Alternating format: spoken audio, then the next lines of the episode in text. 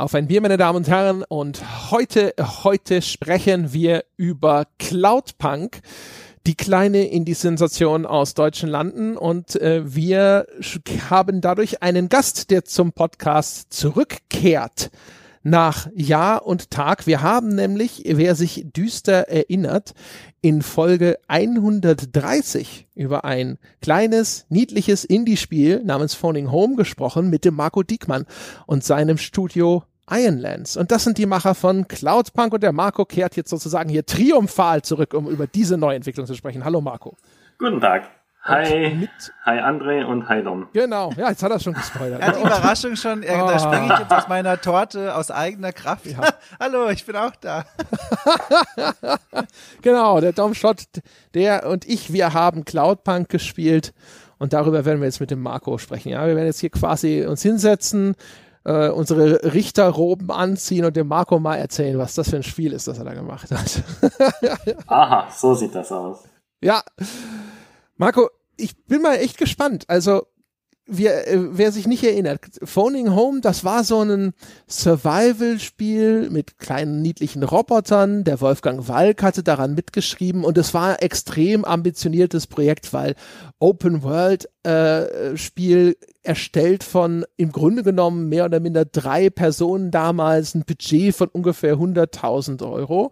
Und jetzt Cloudpunk ist mein Eindruck, ist äh, auf einmal in aller Munde, während Phoning Home war so ein Titel, bevor wir drüber gesprochen haben, kannte das eigentlich so gut wie kein Mensch. Man hat das Gefühl, das flog sehr unter dem Radar. Ist der Eindruck richtig? Ist Phoning Home so das kleine Ding, was so ein bisschen abgesoffen ist, aber jetzt Cloudpunk, das ist der Titel, der, so der, der kleine Durchbruch vielleicht sogar für euer Studio? Ja, Phoning Home hatte sicherlich seine Schwierigkeiten. Gleich am Anfang hatten wir auch äh, einige Reviews, die vielleicht nicht so äh, gut waren und dadurch haben sich auch, hat sich auch stark auf die Verkäufer ausgewirkt. Aber im Verlaufe der Jahre hat es dann doch noch seine, seine Kundschaft gefunden. Also haben viele gekauft noch bei Steam, aber es ist schon ein ganz anderes Level als jetzt Cloudpunk. Das stimmt schon. Das hat sich im Vorfeld auch schon angekündigt, als wir die ersten Teaser von Cloudpunk auf Twitter gepostet haben, hat man gleich gesehen, dass die Leute da ganz anders drauf reagieren. Ähm, auf den Stil und auf vielleicht auch das Thema. Und äh, ja, das hat sich dann über die Jahre, also anderthalb Jahre bevor das rauskam, haben wir den ersten Teaser rausgebracht. Mit Teaser meine ich so der Tweets einfach, ja, ein GIF oder ein kleines Video. Und äh, genau. Habt ihr zu dem Zeitpunkt, als ihr diese ersten GIFs und Teaser veröffentlicht habt, da schon so ein bisschen noch gefühlt und getastet und geschaut, so, ah, das ist eines von unseren Eiern, die wir legen könnten. Mal gucken, ob die Leute es ausbrüten wollen. Oder habt ihr da euch schon quasi hinter den Kulissen nach Phoning Home committed und gesagt, das nächste, das wird Cloudpunk. Wir verändern so ein bisschen den Scope, die Größe von all dem, so ein bisschen das Thema. Äh, wie, wie, wie war da die Ausgangssituation? Ja, die Ausgangssituation war nach dem Launch von Phoning Home total viel äh, Prototyping gemacht, äh, ging in alle mögliche Richtungen. Da war, wurden Thema, Themen wie ein, First-Person-Shooter, ein, ein Strategiespiel, Wirtschaftssimulation, alles durchgemacht, bis, bis wir dann bei den Voxeln gelandet sind. Mhm. Äh, und die haben, die haben sich dann irgendwie to total eingebrannt. Äh, und, und natürlich war das am Anfang ein Antesten mit dem ersten Tweet. Mal gucken, wie, wie, wie reagieren die Leute. Äh, und dann, als die Reaktionen so positiv waren, hat uns, oder mich zu dem Zeitpunkt war ich dann noch alleine dran, hat mich das dann schon sehr motiviert, da weiterzugehen und dann nach Wegen zu finden, wie, wie man daraus ein Spiel machen kann. Weil am Anfang ist es immer nur ein kleiner Prototyp, was visuell ist, ein bisschen Gameplay, aber im Spiel kann man das noch nicht nennen ich, ich finde das immer ganz spannend, wie so diese von der Idee es dann zum, zum, zum wirklichen Spielentwurf und Spielprojekt dann kommt. Ich habe letztens auch mal mich mit dem Jan Bubenik unterhalten von Megagon äh, Industries, die ja ähm, hier dieses äh, ähm, Lonely Mountains Downhill gemacht haben, dieses Mountainbike fährt einen Berg runter Spiel quasi. Und da war es nämlich auch so, dass tatsächlich die Idee angefangen hat, eigentlich als so Freizeitprojekt von Jan. Und dann hatten, haben die einfach mal so einen Teaser ins Social Media reingehängt quasi und auch so ähnlich wie bei euch mal so geguckt, so, na, was sagen die Leute? Und da war die Resonanz dann, die wurde immer größer und immer stärker stärker und immer besser. Und auch da war dann so ein Weg ganz ähnlich, dass sie dann gesagt haben, na gut, wir gehen jetzt diesen Weg, wir, wir, wir wagen es und machen daraus jetzt wirklich unser nächstes Spiel. Ja, man braucht irgendwie ein, Signal, hey, okay, das, was ihr macht, das ist es wert, da Jahre deiner Zeit rein, äh, rein zu investieren und auch Geld. Letzten Endes ist es alles äh, jede Menge Aufwand. Und die muss sich irgendwie auch lohnen. Die Familie muss, äh, muss ernährt werden. und äh, das äh, Netflix-Abo muss aufrechterhalten werden und so weiter. Ja, das Netflix-Abo, ja, das ist, in diesen Zeiten gibt es kaum Wichtigeres. Jetzt ist ja Cloudpunk erstmal schon noch mal so ein bisschen ein Szenenwechsel. Ne? Also als wir das letzte Mal gesprochen haben, hast du erzählt, ähm, du wolltest äh, dieses dieses Open World Survival Spiel machen. Du wolltest, dass die Welt so ein bisschen auch als eigener Charakter im Mittelpunkt steht. Da haben vielleicht Cloudpunk und Falling Home noch Gemeinsamkeiten. Ähm, aber du hast auch erzählt, du magst eigentlich eher so einen etwas realistischeren Grafikstil und sowas. Und jetzt ist aber Cloudpunk, ich nenne es mal ein Action-Adventure. Man spielt ähm, so ein bisschen den weiblichen Jason Statham aus Transporter. Ja, man arbeitet für Cloudpunk und Cloudpunk ist so ein eigentlich mehr oder minder illegales Transportunternehmen, bei dem man besser keine Fragen stellt, was man da überhaupt transportiert, was in diesen Paketen drin ist. Und die Hauptfigur Rania, die ist jetzt neu in diese düstere, cyberpunkige Stadt gezogen und arbeitet eben notgedrungen für eben Cloudpunk. Und man fliegt also mit so einer Art kleinen Lufttransporttaxi durch düstere, regengepeitschte Cyberpunk-Straßenschluchten, fliegt aber im Großen und Ganzen dem Spiel oder läuft auch von A nach B, um diese Auslieferungen vorzunehmen.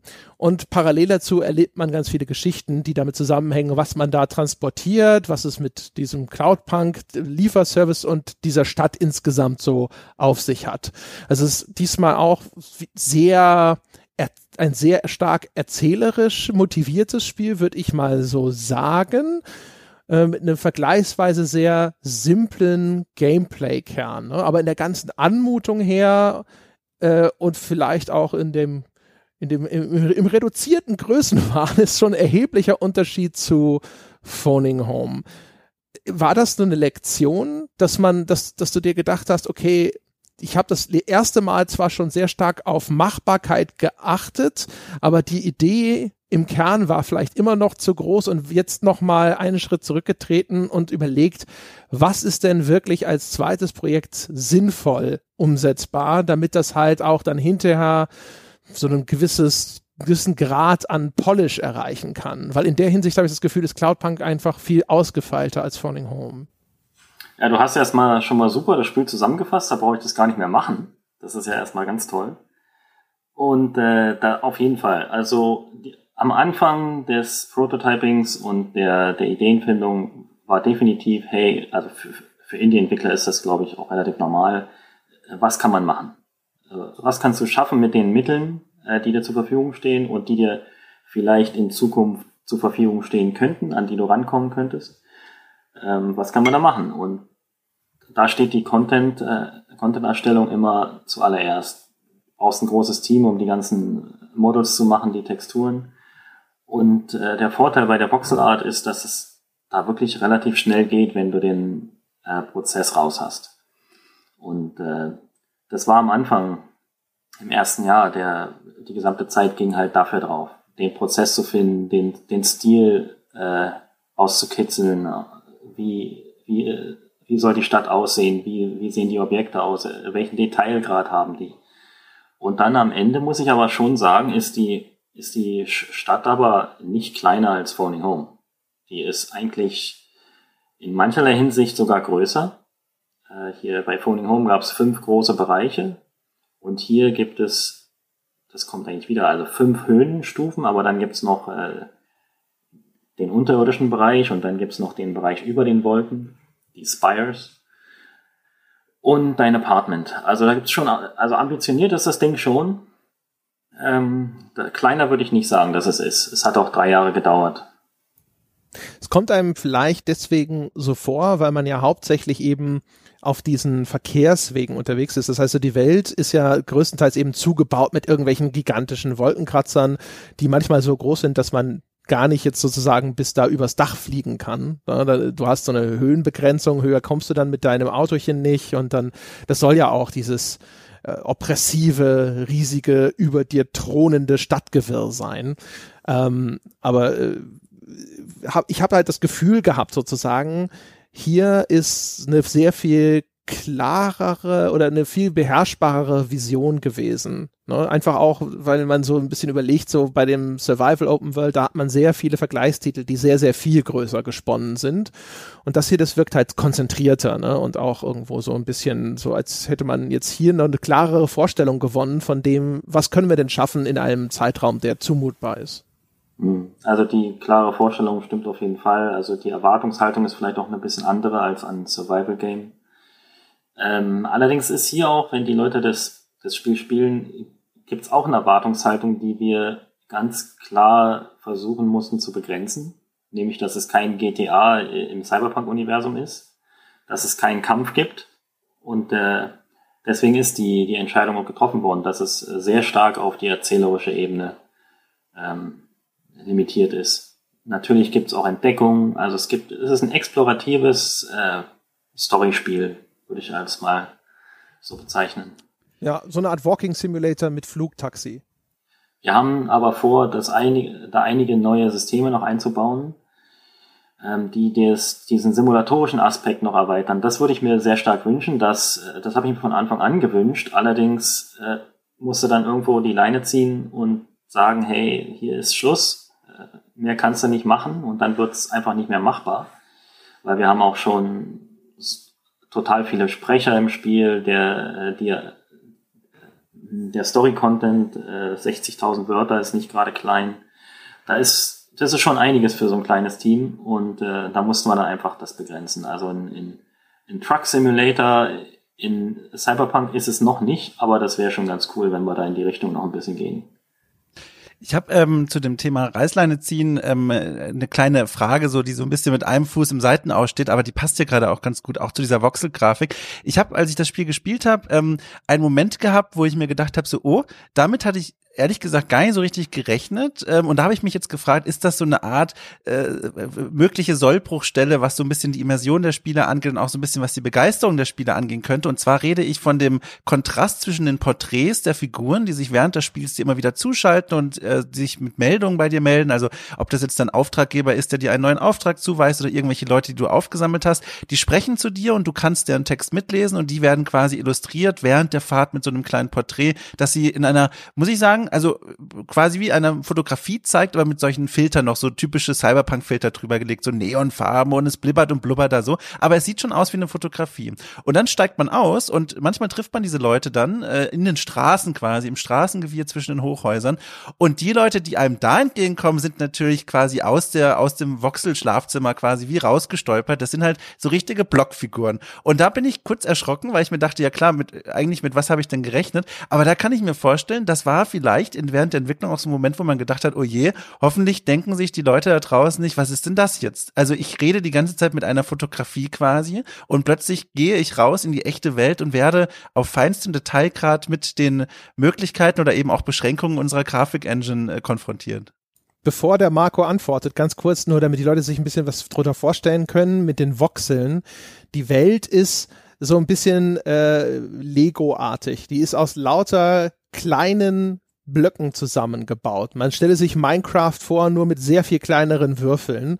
Und das gilt für die Hochhäuser, bei denen nimmt man das natürlich dann kaum wahr, weil das ja eh alles so rechte Winkel sind. Das gilt aber dann eben auch für alles andere. Und dann gibt es da Computer, die sehen dann super charmant aus, finde ich, weil die wirklich aussehen wie so Lego-Modelle, als wenn man aus Lego so einen alten Computer mit Keyboard und Monitor gebaut hätte es gilt aber auch für die Figuren. Ne? Und die Figuren sehen dann nicht aus wie Lego-Männchen, sondern eben auch, die sind auch aus diesen Würfeln zusammengesteckt. Und die haben eine ganz eigene Ästhetik, die aber sehr viel kruder ist, das ist das, was der Dom meint, als diese ich weiß nicht, ob das Fotos sind, die, über die ein paar Filter gelegt wurden oder ob das gemalte Charakterporträts sind. Ich hatte teilweise eher das Gefühl, das sind vielleicht gemalte Charakterporträts, aber in jedem Fall der, der Unterschied quasi zwischen diesen beiden Grafikebenen, der ist natürlich sehr frappierend.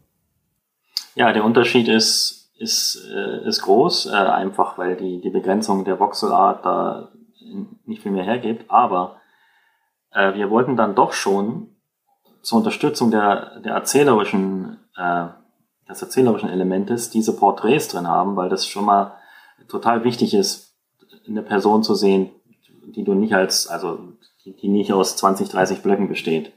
Da hast du schon ein bisschen mehr Detail, wenn du so ein Porträt machst. Und das sind, die basieren teilweise auf Fotos und sind teilweise äh, handgemalt oder beides zusammen, um das, äh, diese Realität, ein bisschen so diesen, da ist eine Person, mit der du sprichst, äh, diesen, diesen Effekt zu erzeugen. Und die, die Charaktere in der Welt, deswegen, jetzt äh, verstehst du auch gleich den Grund, warum wir am Anfang nicht die First-Person-Camera eingebaut haben. ja. Dass du eben die einfach nicht so nah siehst. Ja. Äh, du, du siehst sie immer nur aus einer Entfernung von 10, 20 Metern. Deswegen war die äh, Kamera so fix. Du kannst es jetzt immer noch haben, aber das war die, die Hauptsorge am Anfang. Weil das Detail war am, vor zwei Jahren noch ein ganz anderes als das, was wir jetzt am Ende hatten. Da war das alles noch viel, viel grober. Die, äh, die Gebäude haben wir ja im Verlauf der Entwicklungszeit, die haben ja einen Detailgrad gewonnen. Der ist ja um einiges höher. Und auf der Straße gibt es einige mehr Objekte, die dort rumliegen und Bäume und, und, und, und Pfützen und, und all das ist dazugekommen. Und jetzt in der Entwicklung merkst du gar nicht, hey, was hast, was du da eigentlich so, so machst, ja. Und dann äh, kommt der Spieler nach Release an und sagt, hey, was ist denn mit First Person? Wäre doch total geil. Mhm. Und ja, ja, stimmt, ich mag First Person, aber äh, das war am Anfang diese Begrenzung, auf die hast du dich eingelassen und jetzt, ähm, ja, dann äh, bist du so in, in, diesem, in diesem Modus drin, ich darf das nicht, nicht mehr aufbrechen, ich muss jetzt dabei bleiben und versuchst es auch gar nicht, weil du immer zu im Stress bist mit allen möglichen Aufgaben. Mhm. Aber jetzt nach Release haben wir das dann doch gemacht. Vor ein paar Tagen kam das Update raus. Ich glaube, zu dem, äh, zum, zu dem, zum Wirken und zum Wahrnehmen durch diese neue Ego-Perspektive, dazu werden wir auf jeden Fall noch kommen. Ich habe noch eine kurze Nachfrage zu den Porträts. Ich habe mir nämlich mal einige mhm. von denen, oh, ich glaube sogar fast alle, mal so rausgescreenshottet und sie vor mir hier ausgebreitet.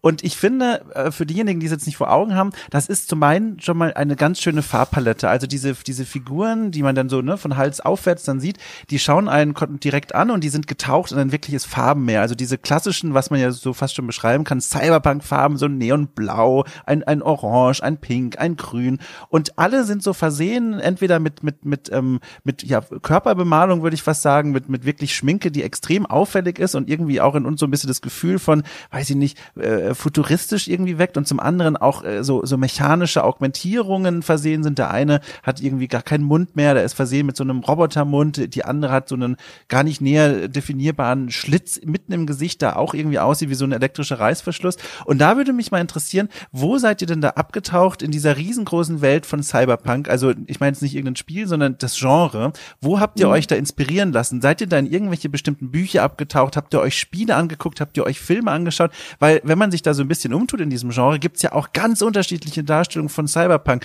Die, in diesem Spiel sieht man ja ganz viel von diesen Neonfarben, aber es gibt ja auch ein, ein Cyberpunk, das extrem industriell ist, das extrem dunkel ist, extrem düster ist. Wie habt ihr euch da eure Inspirationsquellen gesucht? Und wo vor allem? Ja, genau. Also zuerst äh, ist die entstanden durch dadurch, also wie die, die ersten Prototypen äh, sollten so aussehen, dass wir nicht diesen nur düsteren Aspekt der Cyberpunk-Welt zeigen. Natürlich, okay, Cyberpunk-Welten haben Neon-Reklame und all das, große Gebäude und fliegende Autos und, und all das. Aber sie sind meistens jetzt nicht unbedingt total bunt und, und, und fast fröhlich. Mhm. Das ist ja äh, Cloudpunk an manchen Stellen. Das, er, das erzeugt ein, ein sehr farbenfrohes Bild und diese Porträts sollten das natürlich unterstützen. Die sind stellenweise düster, also wenn du zum Beispiel mit, mit diesen äh, Venture, mit diesen äh, Feucht, wie heißen die auf Deutsch? Feuchtigkeitsfarmern, ähm, wenn du mit denen sprichst, die sehen schon mhm. ein bisschen düster aus und die leben ja auch unter der Stadt. Und das, also da hast du schon einen kleinen, einen kleinen Kontrast, den wir auch zeigen. Mhm. Ähm, umso höher man kommt in der Welt, umso, umso farbenfroher wird es und du siehst diesen, diesen Neon, äh, diesen äh, lilafarbenen äh, Wolkenhimmel, was natürlich nicht der richtige Himmel ist, sondern nur ein Wolkenmeer. Die, normal, äh, die normalen Leute in der Stadt, die sehen den Himmel nie, die sehen immer nur Wolken. Mhm.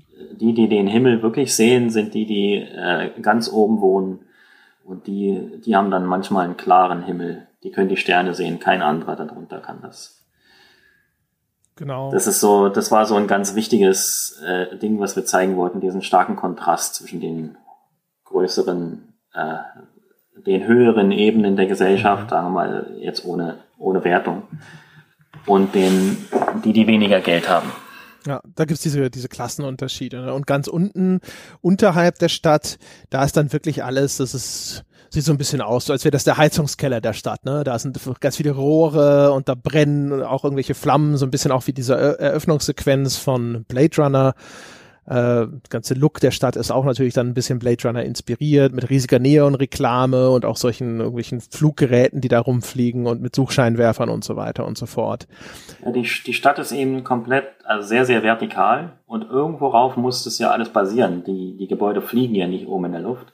Deswegen ist der ganze Boden sehr stark, fast labyrinthartig mit strukturellen Gebäuden praktisch übersät, wo man weniger leuchtende Fenster sieht. Äh, dort wohnen einfach weniger Menschen, da siehst du mehr Hütten zwischen diesen Brücken und diesen äh, industriell anmutenden Gebäuden, die das, die das, die praktisch die, die gesamte Stadt tragen.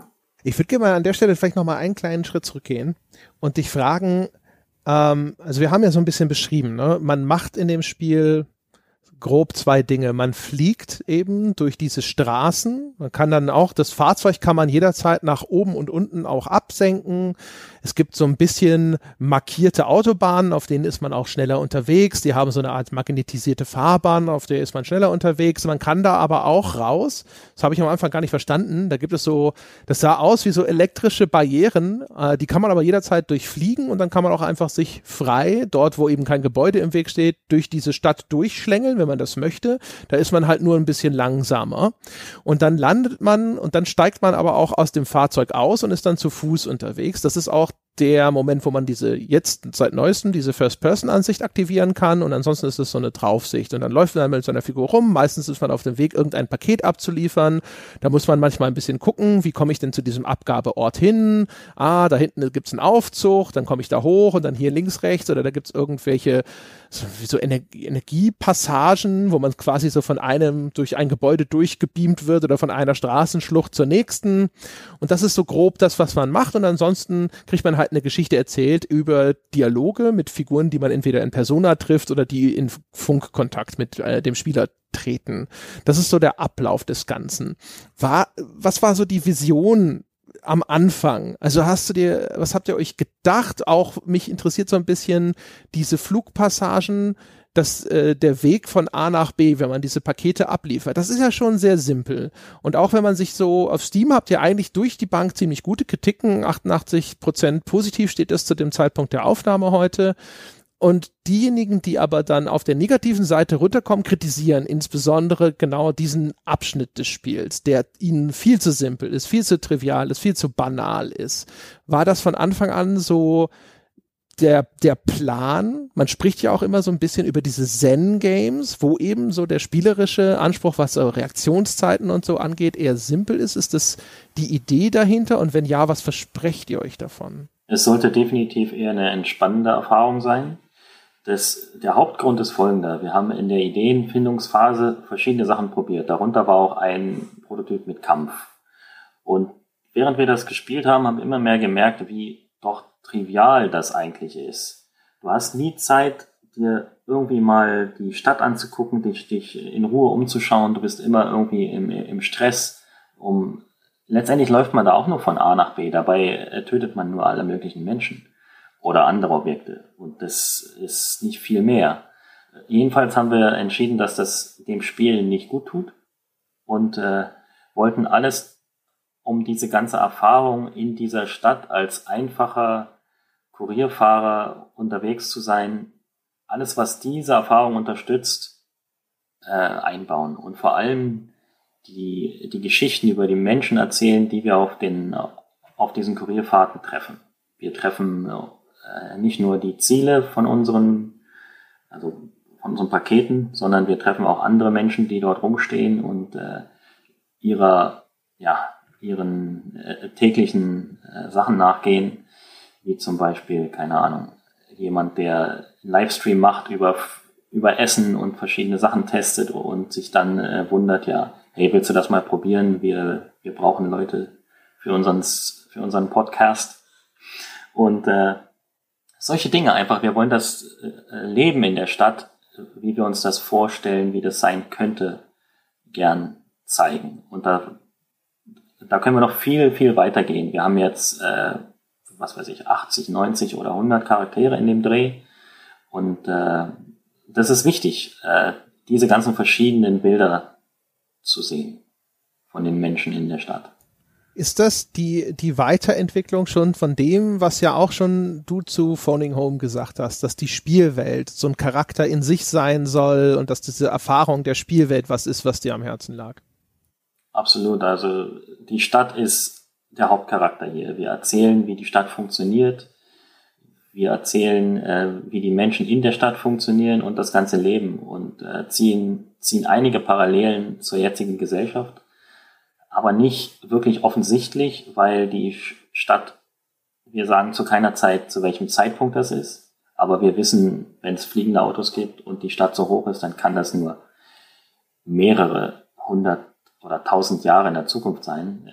Es ist die Rede in einem Dialog, in einer Story, die ein bisschen tragisch ist, von jemandem, der jemanden aus Tokio kennt. Und äh, Rania hat keine Ahnung, was Tokio ist das ist nur noch ein, ein, ein Fragment aus der Erinnerung. Äh, ich, ich finde ähm, ganz schön bei dem Fliegen übrigens, weil wir das gerade berührt haben, äh, was mich da unheimlich gefreut habe und weswegen ich auch diese negativen Steam-Kritiken, die ich da auch nachgelesen habe, äh, persönlich gar nicht nachvollziehen kann, ist zum einen, das Fliegen selbst hat mir äh, vom reinen Sounddesign unheimlich viel Spaß gemacht, denn äh, es hat dieses Podracer-Blubbern. Ähm, ich weiß nicht, wer von euch äh, Star Wars Episode 1 gesehen hat, aber es gibt dieses, diesen einen Podracer mhm. von Sebulba und der blubbert. Der hat so ein richtig unglaublich befriedigendes, tief aus dem Magen kommendes Blubbern beim Fahren. Und das machen die Fahrzeuge, ja, so ein, ich kann das gar nicht richtig, was wir beide ja, gemacht haben, der Mix daraus quasi. Und äh, das ist, äh, oh mein Gott, das ist so ein befriedigendes Gefühl. Das zum einen und zum anderen, was so das, äh, das Fahrerlebnis so ein bisschen für mich zumindest interessanter gemacht hat. Ihr habt ja eine Mechanik dabei, dass ihr sagt, wenn dein Auto, dein Fahrzeug zu häufig gegen Wände andotzt, gegen andere Autos, ähm, dann nimmt das Schaden, den man jetzt so unbedingt gar nicht einsehen kann. Aber irgendwann sagt das Auto hier, ich rauche ein bisschen, ähm, äh, es wird auch eingeblendet, du solltest es mal reparieren lassen und dann musst du es reparieren lassen und das kostet Geld. Vor allem in den ersten Spielstunden kostet das Geld, was wirklich dir wehtut. Also das ist wirklich, du hast das Gefühl, das war etwas, was du vermeiden konntest. Und was ich vor allem in den ersten Spielstunden dann als Effekt bei mir beobachtet habe, war, dass ich viel ähm, aufmerksamer durch den Straßenverkehr mich gefädelt habe. Und das war zum einen, finde ich, für mich persönlich eine Bereicherung des Spielerlebnisses, weil ich dann wirklich mich so eingefunden habe in dieses, in dieses Stadtbild. Und zum anderen hat diese automatisch verringerte Spielgeschwindigkeit bei mir dafür gesorgt, dass ich mir so ein bisschen auch mal den Verkehr um mich herum angeguckt habe. Und da habe ich Dinge gesehen, die mir sehr gut gefallen haben. Damit meine ich vor allem, dass je nachdem, in welcher Ebene man sich dieser riesengroßen Stadt befindet, ob man weiter unten ist oder weiter oben, auch die Fahrzeuge sich verändern. Also du hast manchmal Luxusautos in den oberen Regionen, du hast unten mehr Müllautos und ganz unten fährt gar nichts mehr. Das waren so, so, so Nuancen, die ich erst wertschätzen konnte, weil ich quasi durch diese äh, alles kann kaputt gehen Mechanik gezwungen wurde, so ein bisschen aufs Bremspedal zu treten. Das fand ich schön, das hat mir gut gefallen. Ja, es ist, ich würde sagen, es ist absolut schwierig, ein, ein, ein Spiel, was auf Entdeckung fußt oder sehr, sehr, wo dieser Aspekt sehr, sehr wichtig ist, da jeden mit glücklich zu machen das werden wir nie, werden wir nie schaffen und haben wir auch irgendwann dann aufgegeben, weil wir wollten wirklich das, worauf es ankommt, schön machen für die, die das auch äh, mögen. Äh, und und es scheinen sehr, sehr viele zu sein, die, die, die in diese Welt einfach eintauchen wollen, die die Story erleben wollen, die äh, Charaktere kennenlernen. Äh, jetzt äh, einerseits die Hauptcharaktere und dann die ganzen Nebencharaktere. Und einfach für, für die meisten sind diese zwölf bis zwanzig Stunden, je nachdem, wie man spielt, äh, viel wert, äh, diese Stadt kennenzulernen und sie wollen mehr. Und das ist jetzt unser Hauptproblem, dass wir jetzt versuchen, ja, wie, wie kriegen wir da mehr Content rein? Äh, auf der einen Seite wollen die Leute, dass es irgendwie unendlich weitergeht, was aber auch, was irgendwie nicht das Gleiche ist. Wenn wir das jetzt machen würden und da generische Missionen einbauen, dann wäre das nicht das, das Gleiche wie, die hätte es diese Missionen hätten nicht die gleiche Qualität wie, wie wenn jetzt, äh, wir dann eine richtige Geschichte erzählen, die mit äh, Voiceovers kommt und richtig ausgearbeitet wird, das dauert schon echt ziemlich lang, das alles zu entwickeln. Aber wir, wir sind dran, an, an einer, einer Fortsetzung, an einem DLC zu arbeiten. Ich hatte bei dem, äh, also ich hatte da ein bisschen anderes Erlebnis als Dom bei der, bei diesen Gameplay-Passagen. Also zum einen war es bei mir so, ich habe am Anfang, wenn man in einen neuen Bereich reingekommen ist oder sowas, dann habe ich das Ding ausgerichtet auf die äh, höchstmögliche Flughöhe, die so knapp unter den äh, da gibt Ach, es so, so Metallstreben, die oben drauf sind, wo man auch dagegen stoßen kann. Wenn man dann knapp unter denen fliegt, dann ist man meistens eigentlich fast über allem anderen Verkehr und eben unter diesen Metallstreben die, die obere Fahrbahnbegrenzung markieren und dann kann man da einfach durchdüsen. Das war eigentlich so, nur für mich war immer nur am Anfang einmal diese richtige Flughöhe finden, wo der Weg frei ist und dann bin ich da durchgedüst. Mich unten durch diesen Verkehr geschlängelt, das habe ich vielleicht in den ersten 20 Minuten gemacht und danach war klar, okay, ich muss einfach nur nur hier sozusagen meine eigene kleine Privatautobahn immer ansteuern und dann geht das. Und dadurch. Ja, meistens, meistens fährst du ja immer nur kurz auf diesen Highways, äh, um von, um den Schnellweg zu gehen und dann, wenn du weißt, ja, hier muss ich runter, dann äh, gehst du raus. Und am, am Ende ist es, äh, ist es auch teilweise ein bisschen Spaß, da ein bisschen, äh, wenn man ein bisschen die Herausforderung sucht. Jeder kann das äh, machen, wie er will, ne, für sich in dem Spiel. Kann, kannst du entscheiden, ob du total relaxed halt, du kannst auch komplett über dem Verkehr äh, gehen und dann halt entsprechend langsam quer von A nach B fliegen, wenn du das gerne möchtest. Genau, also Jeder, wie man will. ist ja, häufig ist es ja so, dass man dann hat man immer eine längere Strecke und dann muss man in einen anderen Bereich dieser Spielwelt. Da gibt's dann verschiedene Ausgänge und dann wird das nächste Areal geladen. Und zumindest diese Wege oder sowas, das war so meine Erfahrung, dass es immer am praktischsten ist, da einfach schnell auf der Autobahn die entsprechenden Wege abzufahren. Ich hatte auch das Gefühl, dass die, die Kamerasteuerung, die war mir ein bisschen zu träge wenn ich um eine Kurve geflogen bin, dann braucht die Kamera immer einen Moment, bis die hinterherkommt. Und es gibt zwar die Möglichkeit, dass man die mit dem äh, anderen Stick auf dem Gamepad auch frei kontrollieren kann, da muss man aber quasi in den anderen Betrachtungsmodus erst für umschalten, weil ansonsten ist der andere Stick nämlich für die Höhenwechsel zuständig. Das hat mich immer so ein bisschen geärgert, weil ich immer dachte so, das ist blöd, jetzt bin ich irgendwo reingeflogen, nur weil diese Kamera nicht schnell genug hinterhergekommen ist. Und äh, das war so insgesamt so ein Ding, das war am Anfang ganz nett, da durch, den, durch die Gegend zu eiern und danach, muss ich gestehen, äh, fand ich das schon ein bisschen monoton, weil ich hatte halt einen ganz guten Weg gefunden, wie das funktioniert und den habe ich dann halt abgearbeitet und das war's. Und ich hatte den Eindruck, dass das Spiel auch so ein bisschen weiß, dass das jetzt nicht das Allergeilste auf der Welt ist, weil es sich nämlich immer sehr beeilt hat, mit der äh, Erzählung wieder einzusetzen. Das ist ein, das Spiel ähm, ist wirklich sehr selten still, sondern es kommt sehr schnell der nächste Funkspruch oder sonst irgendwas, der dann äh, quasi die nächste Mission einleitet und wo auch relativ lange Dialoge unterwegs sind, wo ich das Gefühl hatte, das war so ein bisschen, ich habe gedacht, wenn jemand ein GTA 5 spielt und sich denkt, wäre es nicht cool, wenn das, wenn das, wenn GTA 5 nur aus diesem Missionsbriefing auf bei der Anfahrt, ja, zum nächsten Tatort bestünde ja, der, der wird mit Cloudpunk sehr glücklich sein, weil das im Grunde genommen die ganze Zeit dieses Ding ist. Ne? Du fährst irgendwo hin und jemand redet mit dir. Ja, wenn du, wenn du nur der, der Hauptstory folgst, dann ist es sicher so. Die soll dir das Gefühl vermitteln, hier ist ständig was zu tun. Du kannst aber auch jederzeit dann einfach mal dich, dich entscheiden, möchte ich das jetzt sofort machen oder möchte ich erstmal woanders hinfliegen? Und äh, hier mal das, äh, das Gebiet erforschen. Dann äh, triffst du dort, dort neue Charaktere, die können dir Seitenquests geben und dann kannst du das erstmal machen, je nachdem, wie du möchtest. Wenn du ein bisschen Ruhe haben willst äh, für die, für die Entdeckung, dann hast du die Möglichkeit dazu. Die, dieses Gefühl, dass du beschreibst, dass, dass man da, nee, nicht Gefühl, also dass man diese Dialoge hat, dass sie dich praktisch immer ständig begleiten. Die sollen einfach deine, deine Flugerfahrung noch interessanter machen.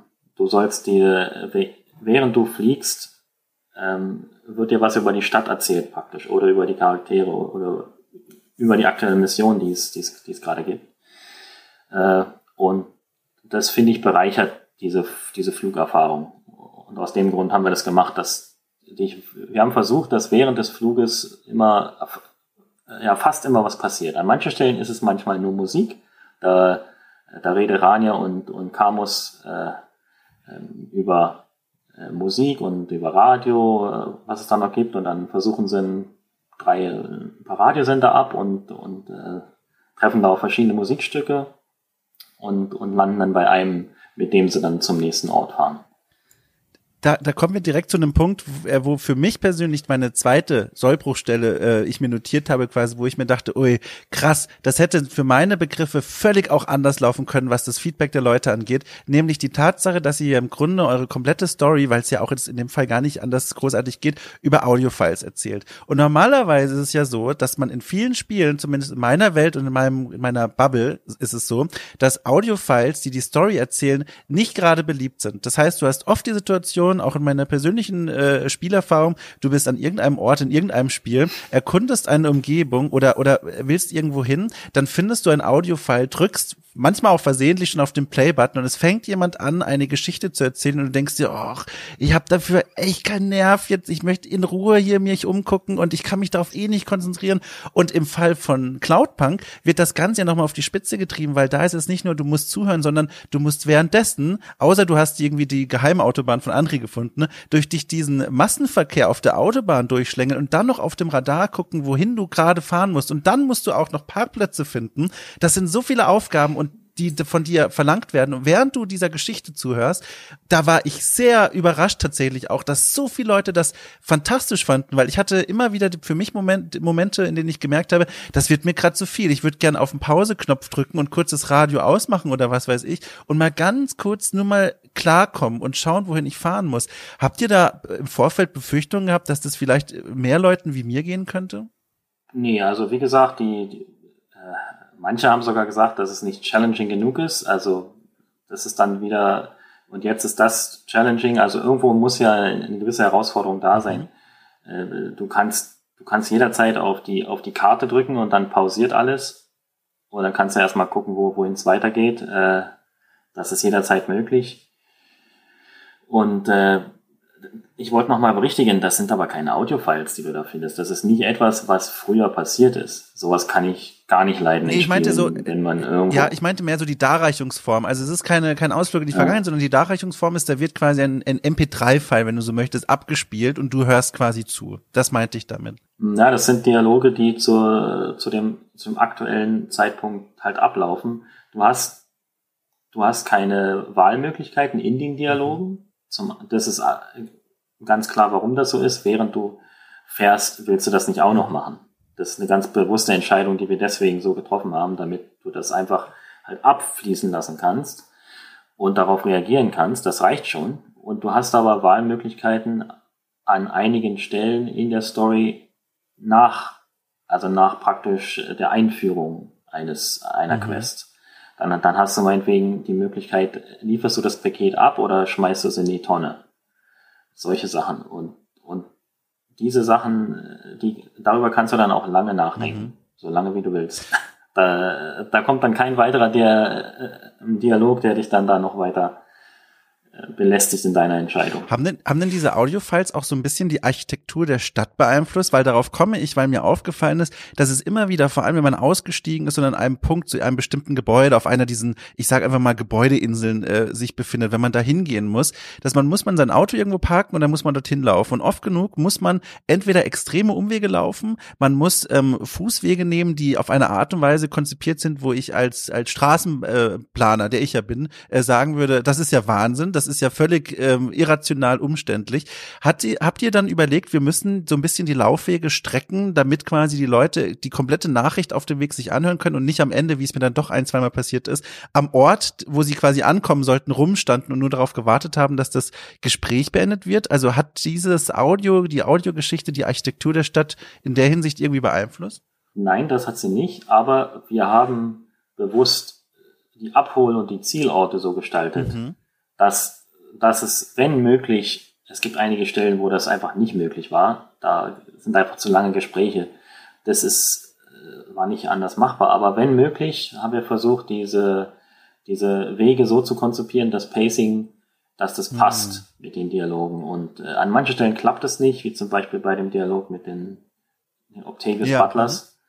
Und da ist es dann einfach so, dass du dann eben eine Weile stehst. Ist, finde ich nicht ideal, aber es ging nicht anders. In den meisten Fällen äh, hat es ja aber auch geklappt. Also ich hatte schon das Gefühl, genau dieser Punkt A und B, also Abholort und Lieferort, die sind so gewählt, dass wenn ich, selbst wenn ich einigermaßen zügig und geradlinig jetzt von A nach B fahre, dann läuft der Dialog eben in dieser Zeit. Deswegen, ich kam halt auch so ein bisschen drauf. Ich habe mir gedacht, so, okay, die wissen schon, dieses Gameplay, das ist nichts, was einen alleine jetzt äh, großartig glücklich macht. Da wird keiner da sitzen und sagen so, Mensch, das war ja eine spannende Herausforderung, jetzt von A nach B zu fliegen, sondern das ist halt so eine so ein bisschen so eine kleine Beschäftigung, während man im Kern eigentlich der Geschichte folgt. Das war mein Eindruck.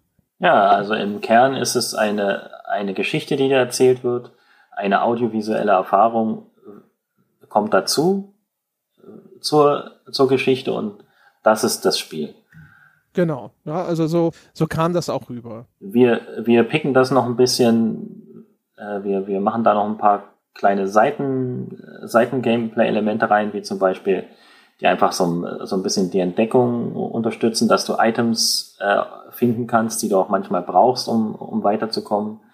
Das ist aber jetzt nicht wirklich kompliziert und soll es auch nicht sein. Aber es gibt manche Lifte, die du damit reparieren kannst und dann kommst du in ganz neue Bereiche, wo du sonst nicht hinkommst, wo du jemanden, wo du dann einen neuen Charakter triffst, der komplett optional ist, den du nicht brauchst. Solche Sachen die sind dann auch Achievements bei Steam dran geknüpft. Ähm, und ja, das ist es dann. Und äh, du kannst auch ein bisschen, haben wir schon über das Apartment gesprochen? Nee. Willst, wollt ihr das? Hat ihr das noch vorgehabt? Oder kann ich dazu was sagen? Sprechen wir über das Apartment. Alles raus damit. Apartment, genau. Ja, so ein bisschen wollten ein bisschen Bindung haben äh, zur, zur Spielewelt.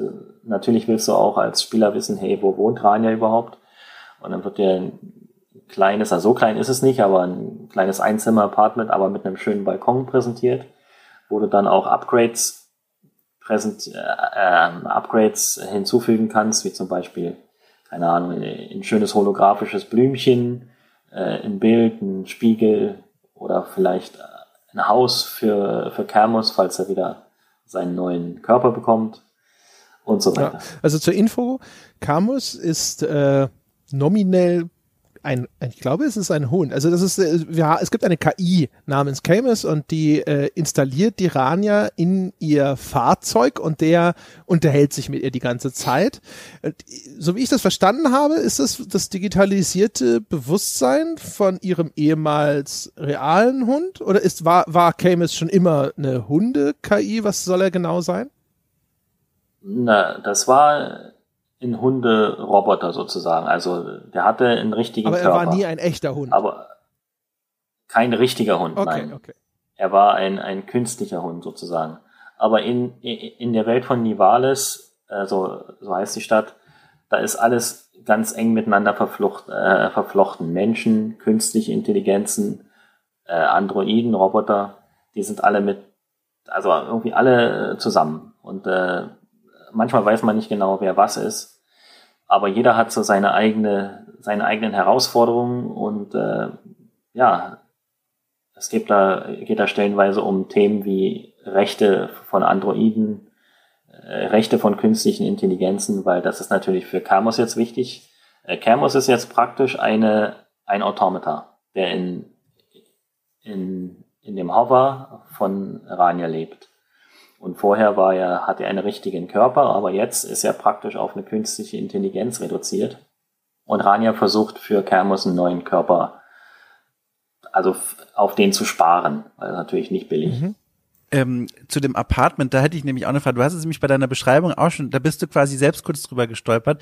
Ähm, da bin ich nämlich auch drüber gestolpert, denn ich hatte erwartet, ähm, nachdem ich sie kennengelernt hatte, ganz am Anfang des Spiels, hier, das ist eine, eine, eine Musikerin, die kommt von außerhalb, die ist, die erscheint mir ziemlich mittellos, die hat jetzt diesen Lieferantenjob da annehmen müssen von Cloudpunk und dann geht sie zum ersten Mal in ihre Wohnung und ich dachte mir, oh mein Gott, ist das geil hier. Das ist ja eine riesengroße, für meine Begriffe und in der Spielwelt finde ich auch, große Wohnung, hat diesen riesigen Balkon Balkon, auf dem ich Grillpartys sehe und sonstige Freizeitveranstaltungen. Äh, ich hatte kurz an meine erste Wohnung zurückgedacht, als ich studiert habe und dachte mir, oh, also ich beneide sie ein bisschen. Da würde mich mal sehr interessieren, wie lange seid ihr darüber gesessen und habt euch gedacht, das geben wir ihr als Wohnung? Weil als Botschaft finde ich, da hätte ich tatsächlich was anderes erwartet. Ich hatte so ein richtiges Loch erwartet, in dem sie da lebt. Aber dann stellt sich heraus, auch, also es, es scheint zu klappen in ihrem Leben so.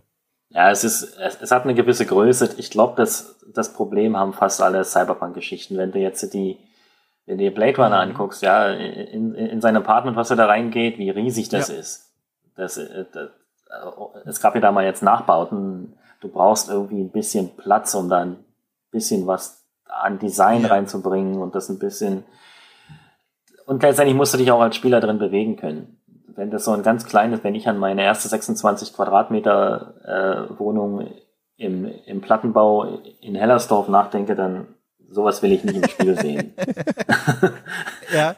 Äh, ich brauche ich brauche ein bisschen Platz, vor allen Dingen in dieser fixen Kameraperspektive. Ja. Wenn du da jetzt nur zwei Meter von A nach B, äh, von, von einer Seite zur anderen äh, laufen kannst, ist ein bisschen das, das bringt nichts, da hast du nichts viel von und du kannst auch keine Upgrades machen. Also es ist ein bisschen kahl mhm. einfach am, am Anfang vielleicht, ein bisschen äh, kahle Wände, die du dir dann äh, ein bisschen erweitern kannst äh, mit, mit einem äh, mit einer Sitzgruppe und einem Fernseher und sowas alles. Man muss ja auch sagen, sie hat ja echt einen guten Job da bei Cloudpunk, ne? Ja, das ist offensichtlich nicht ganz legal, was sie da macht, aber da verdient man ja schon ganz ordentlich, ne? Das, das ganze Erzählung umfasst ja eine, ihre erste Nacht im Job, ja, und was ich da an Geld verdient habe, was ich da schon für die Wohnung an Zeug gekauft habe, dass sie jetzt die komplette Wohnungseinrichtung schon wieder neu, äh, äh, erneuert und so. Habe ich auch gedacht, so, ja, noch die, das macht die noch zwei Monate, dann gehört dir so ein Stockwerk von dem Haus. Naja, der, der muss auch ein bisschen tanken, ne? Und ein bisschen dein, äh, dein ja, Auto André reparieren. muss es nicht reparieren. Er fährt ja immer seine illegalen Highways da ab. Aber ich Stimmt, hab, er fährt ja immer um. Aber ich habe tatsächlich auch mir gedacht, das waren tatsächlich, also zum, zur Wohnung, der, zur Wohnungsgröße ganz kurz noch. Ich fand das dann tatsächlich auch gar nicht mehr so schlimm für mich selbst, weil ich dann gemerkt habe, es funktioniert irgendwie doch noch, weil wenn ich die ganze Zeit überlege, ich bin draußen in dieser äh, quasi fast stufenlosen Welt unterwegs, da die riesengroß ist und dann komme ich in diese kleinen, vier, äh, dann im Verhältnis dann doch kleinen äh, vier Wände rein. Das hat schon für mich so dann irgendwann doch so ein Gefühl geweckt von, ja, es ist schon ein bisschen bedrückend. Also man ist schon so ein bisschen wie so ein, wie so ein, wie so eine Maus in ein bisschen größeren Mauseloch reingestopft. Aber mit den Upgrades, da hatte ich dann auch meinen nächsten Punkt, wo ich mir am Kopf gekratzt habe, weil da habe ich auch gemerkt, ich bin ja eigentlich am Sparen für diesen Hundekörper da oder was auch immer, aber dann haue ich mein Geld eigentlich dann doch lieber für eine Konsole und Aquarium raus. Da, da musste ich kurz lachen, weil ich mir die Situation irgendwie so, so lustig vorstellte, wie am Anfang Ramia da mir erzählt, wie wichtig das für sie ist und man merkt ja auch in ihrer Stimme, das ist was, was sie belastet. Sie möchte diese Investition tätigen. Sie spricht mit diesem Hund und sagt, du kriegst deinen Körper wieder und im nächsten Schritt steht sie an ihrem Upgrade-Schreibtisch und kauft sich das dritte Aquarium und noch so ein Poster von so einem Popstar. Das fand ich, das fand ich ganz lustig. Habt ihr da jemals überlegt, das irgendwie aufzufangen? Weil was man da ja tut, ist ja schon dann so ein bisschen blödsinnig eigentlich. Äh, ist eine reine Konsumgesellschaft, ne? Du kannst Ach ja selbst so. entscheiden. Kommentar, ja. Die Impulskäufe. ja, verstehe. In Nivales, in Nivales wird alles äh, durch Corpsec äh, kontrolliert. Das ist die Corporate ja. Security, sowas wie die Polizei vor Ort. Und die sorgt an jeder Stelle in der Stadt dafür, dass der der, der Konsum weitergehen kann. Ja, wenn wenn es Staus gibt oder irgendwo sowas oder äh, keine Parkplätze oder sonst irgendwas, dann ist das nicht gut für den Konsum. Äh, wird auch ganz am Anfang gleich erklärt, wie das wie das funktioniert mit diesen verschiedenen Höhenstufen der Stadt, dass du äh, nur von in eine bestimmte in eine bestimmte Höhe fahren kannst und dann wirst du gesperrt. Und solche Dinge. Also ich wir reden ja auch bei dem äh, Körper für, für, für Camus über ganz andere mhm. Dimensionen. Keine Ahnung, was der kosten würde. 50, 100.000 mhm. oder sowas. Sowas ist ja nicht mal billig. Und da kann man sich auch zwischendurch mal ein Poster von äh, Dolly an die Wand hängen für 30. Ja, das stimmt. das Apartment war so ein Ding, also dass, dass, dass das unnatürlich groß ist und sowas, das ist für das ist mir zwar aufgefallen, aber das ist eigentlich wurscht, weil ich finde, das ist wirklich was, das hast du überall. Wenn du Filme schaust, da haben dann auch die Polizisten immer eine Bude, wo du so denkst, so, hey, da verdient aber jemand gut, ne? Ja. Oder, oder diese Häuser, die die immer haben, ne? Mit ja, ja, genau. Keine Ahnung, wo sie das, das ja, Geld oder hier je, in jeder Soap, äh, wo dann die Studenten auch irgendwo immer nicht in, in so einer Fünfer-WG in so einem Ranzzimmer wohnen, sondern die haben dann einen Loft irgendwo und du denkst dir so, meine Güte, die, die haben doch alle gar nicht reiche Eltern der Erzählung nach. Das ist alles äh, Zeug, das kann ich eigentlich ganz gut weglächeln. Ich fand das Apartment insofern eine kleine Verschwendung, wenn man so möchte, weil das ist ja eigentlich so der Showroom für meinen äh, Fortschritt im Spiel. Ich verdiene Geld, indem ich diese Aufträge abarbeite und es gibt relativ begrenzte Möglichkeiten, dieses Geld auszugeben. Und einer der großen Money Things, ja, da wo man mal so ein bisschen schön auf die, auf die Kacke hauen kann mit dem Geld, das man verdient hat, ist halt dieses Apartment. Aber ich war da halt so gut wie nie. Außer das Spiel hat halt gesagt, jetzt gehst du mal in dein Apartment weil da triffst du jemanden oder jetzt ist auch mal gut oder so. Es spielt ja auch alles nur in einer Nacht und man ist ja die ganze Zeit on the job. Es gibt ja noch nicht mal so eine, so dass das, wenn das Spiel jetzt über 50 Tage ginge und jeden Abend geht man halt zurück in sein Apartment zum Schlafen, so ist das ja nicht.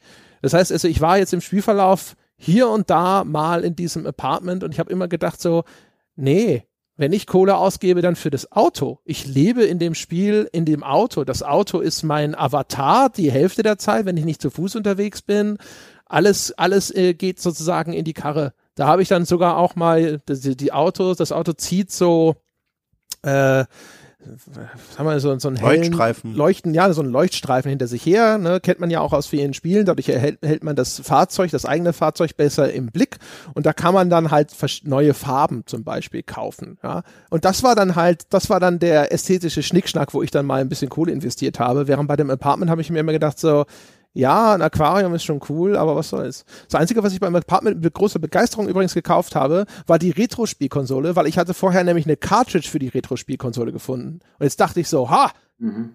ja, jetzt Kannst dachte ich, jetzt gehe ich meine Cartridge aber mal ausprobieren. Und nix was. Nix, Marco. Ja? Wäre wär, wär schön, ja. Wir, wir haben das auf der Liste, die, die unendliche Liste. spielen, in, in dieser Konsole drin. Ja, ich dachte, jetzt kommt mal wenigstens irgend so ein, so ein 8-Bit-Ding, was er, ja, das, das Ding, was der Marco auf dem letzten Game Jam gemacht hat oder so. Und nix, ja. Da wurde ich schön geködert. Ja, Konsumgesellschaft. ja, vielleicht kommt das ja noch. Vielleicht kommt das ja noch. Ja, auf jeden Fall so insgesamt, das war, das war der Grund, warum für mich das Apartment da so ein bisschen in der Luft hing. Äh, äh vielleicht auch mal, wo wir ihn schon erwähnt haben, lass uns mal über den, den Camus, Camus, Camus, den Hund sprechen. Diese Hund, das war so ein Ding, ich habe mit dem äh, über weite Strecken echt sehr gefremdelt am Anfang. Mich würde mal echt interessieren, warum ein sprechende, sprechender Hund als KI? Weil der redet die ganze Zeit auch in so einem leicht beschränkten Kleinkind-Duktus. Der ist ein bisschen dumm, naiv und versteht nichts und muss Sachen erklärt kriegen. Am Anfang äh, sogar, was jetzt der Unterschied zwischen Frage und Antwort ist und so. Und das war für mich so von der Erfahrung her, ich habe mich dann hinterher so ein bisschen eingewöhnt und dann war es so, ja, okay, das ist halt hier so ihr kleiner Hundebuddy, so als ständiger Begleiter, der ist irgendwie niedlich. Ich habe am Anfang auch gedacht, die machen das, die, die am Schluss bringen sie bestimmt den Hund um, deswegen ist das irgendwie so ein kleiner netter Dovi, aber war nicht so. Aber wieso der Hund? Also, das ist schon, weiß auch nicht, ich habe nicht so ganz gedacht, verstanden, wo wollen sie hin mit diesem, mit dieser Hunde-KI? Wo kommt die Idee her? Was war der Plan? Na, Rania, Rania hat alles verloren in ihrem Leben, außer, außer ihn praktisch. Ihre Familie, sie, sie kommt von, von der Eastern Peninsula, hat dort total viele Schulden hinterlassen und äh, ihre ganze Familie ist praktisch, äh, musste da äh, dafür leiden. Und sie kommt jetzt in die Stadt und äh, das ist praktisch ihr einziges Familienmitglied, was noch übrig ist. Und deswegen äh, will, hängt sie ja so an dem. Und äh, warum wir den so ein bisschen naiv gestaltet haben, na, wir haben versucht, den irgendwie wie äh, so zu gestalten, äh, wie ein Hund sprechen würde mit dir. Ja, also äh, er hat ganz, ganz einfache Instinkte, aber er hat auch Aufgaben, die über das hinausgehen. Und das ist so ein, so ein Konflikt. Fand ich sehr interessant, wie das, wie das an manchen Stellen für, für Humor gesorgt hat. Es hat auch einen, auch einen leichten, ähm, ja, einen aufhellenden Charakter, diese Gespräche mit Aha, okay. Also das heißt, also die, die, die, der Vorsatz ist sozusagen, das soll halt auch so ein bisschen humorig sein und dann vielleicht diese äh, die Atmosphäre so ein bisschen ausbalancieren, dass nicht alles nur irgendwie bedrückend ist. Weil ich meine, es hätte ja alles genau. sein können. Ihr habt die Geschichte ja geschrieben. Das hätte ja auch der digitalisierte Geist ihres ihres Verlobten sein können oder ein kleiner Bruder oder sonst irgendwas, ja, und es gab ja einen Grund, warum man sich entschieden hat, okay, das ist ein, das ist, soll sozusagen ein Roboterhund sein und der ist halt ein bisschen blöd in Anführungsstrichen. Ah, blöd ist er nicht, er ist nur ein bisschen naiv, also äh, Hunde, die da draußen rumrennen, sind ja auch nicht blöd, die, die folgen ihren, ihren einfachen Instinkten und äh, sind aber trotzdem sehr, sehr liebenswert. Ja.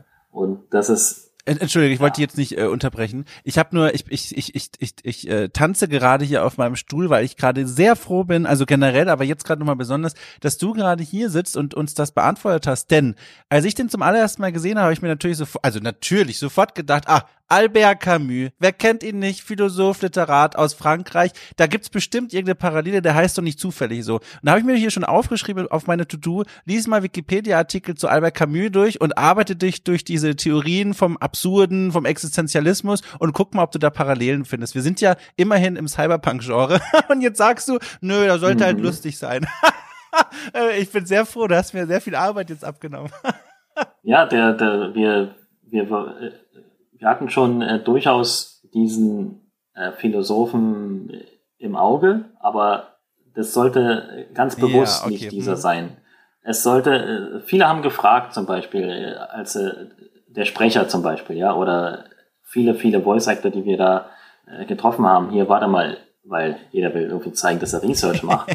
ähm, und dann soll das jetzt Camus heißen oder soll das Camus heißen? Und wir sind ganz, wir, wir wollten einfach Camus machen, so wie der Amerikaner das aussprechen würde. Schön. Ja, ich ja, habe ihn aber wie, auch ja. gegoogelt, den Albert. habe auch gedacht so, ah, da steckt doch was dahinter und Na dann so. Klar hm, doch. Hm, ähm. Es sind, es sind schon einige Referenzen auch an verschiedenen anderen Stellen da drin, manche Zitate und das ist schon ganz, ist schon ganz gut so, wenn die nicht so mega offensichtlich sind. Hattest du, habt ihr irgendeine zentrale Idee, um die sich das Ganze drehen sollte? Also, wir haben neulich einen Podcast gemacht zu der Spielumsetzung von Blade Runner und bei Blade Runner, da gab es dann immer mhm. Aussagen der Macher, dass es darum gehen soll, im Kern, was es denn überhaupt bedeutet, ein Mensch zu sein, was macht denn die menschliche Existenz irgendwie aus? Gibt es irgendeinen zentralen Gedanken, der bei euch im Hintergrund stand bei Cloudpunk? Ja, ein ganz zentrales Thema ist Freundschaft. Der, der Freund, die Freundschaft zwischen, zwischen Rania und Camus, die Freundschaft, die sich entwickelt zwischen Rania und äh, Control, und äh, noch diesen, äh, diesen anderen Charakter, den man dann später trifft, der eine große Bedeutung hat. Weiß nicht, ob wir über den sprechen sollten, vielleicht eher nicht, um was, um, um nichts zu spoilern. Äh, aber äh, zentrales Thema ist Freundschaft und Freundschaft in der großen, dunklen, düsteren Zukunftsstadt. Das war tatsächlich auch eine, eine Botschaft, die mich persönlich auch erreicht hat, denn ich fand es ganz interessant, du hast ja gerade schon angerissen, man wird im Spielverlauf von mehreren Personen getroffen, die, äh, also das ist tatsächlich eine ganz bewusste Formulierung, die prasseln quasi auf dein Leben ein und dann sind sie plötzlich da und, und alle sind so ein bisschen gemeint als, äh, die könnten deine Freunde werden und oft genug übernimmt die Story ja auch diesen Verlauf und sagt dann, okay, die rücken jetzt quasi der, der Protagonistin ans Herz.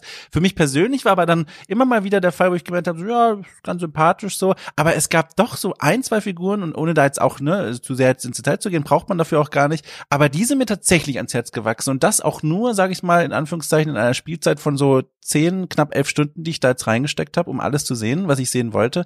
Und da waren tatsächlich so, sind für mich tatsächlich dann auch Freundschaften entstanden, wo ich mir dachte so, oh, diesen Charakter, das ist einer, an den denke ich zurück, wenn ich das Spiel beendet habe. Und das fand ich ganz schön, weil das dann so einen Bogen gespannt hat und auch so einen Kreis für mich geschlossen hat, wo ich gemerkt habe, das war echt schön. So, da hat diese diese Botschaft des Spiels für mich auch jenseits des Bildschirms äh, funktioniert. Das war schön. Mhm. Ja, das ist schön.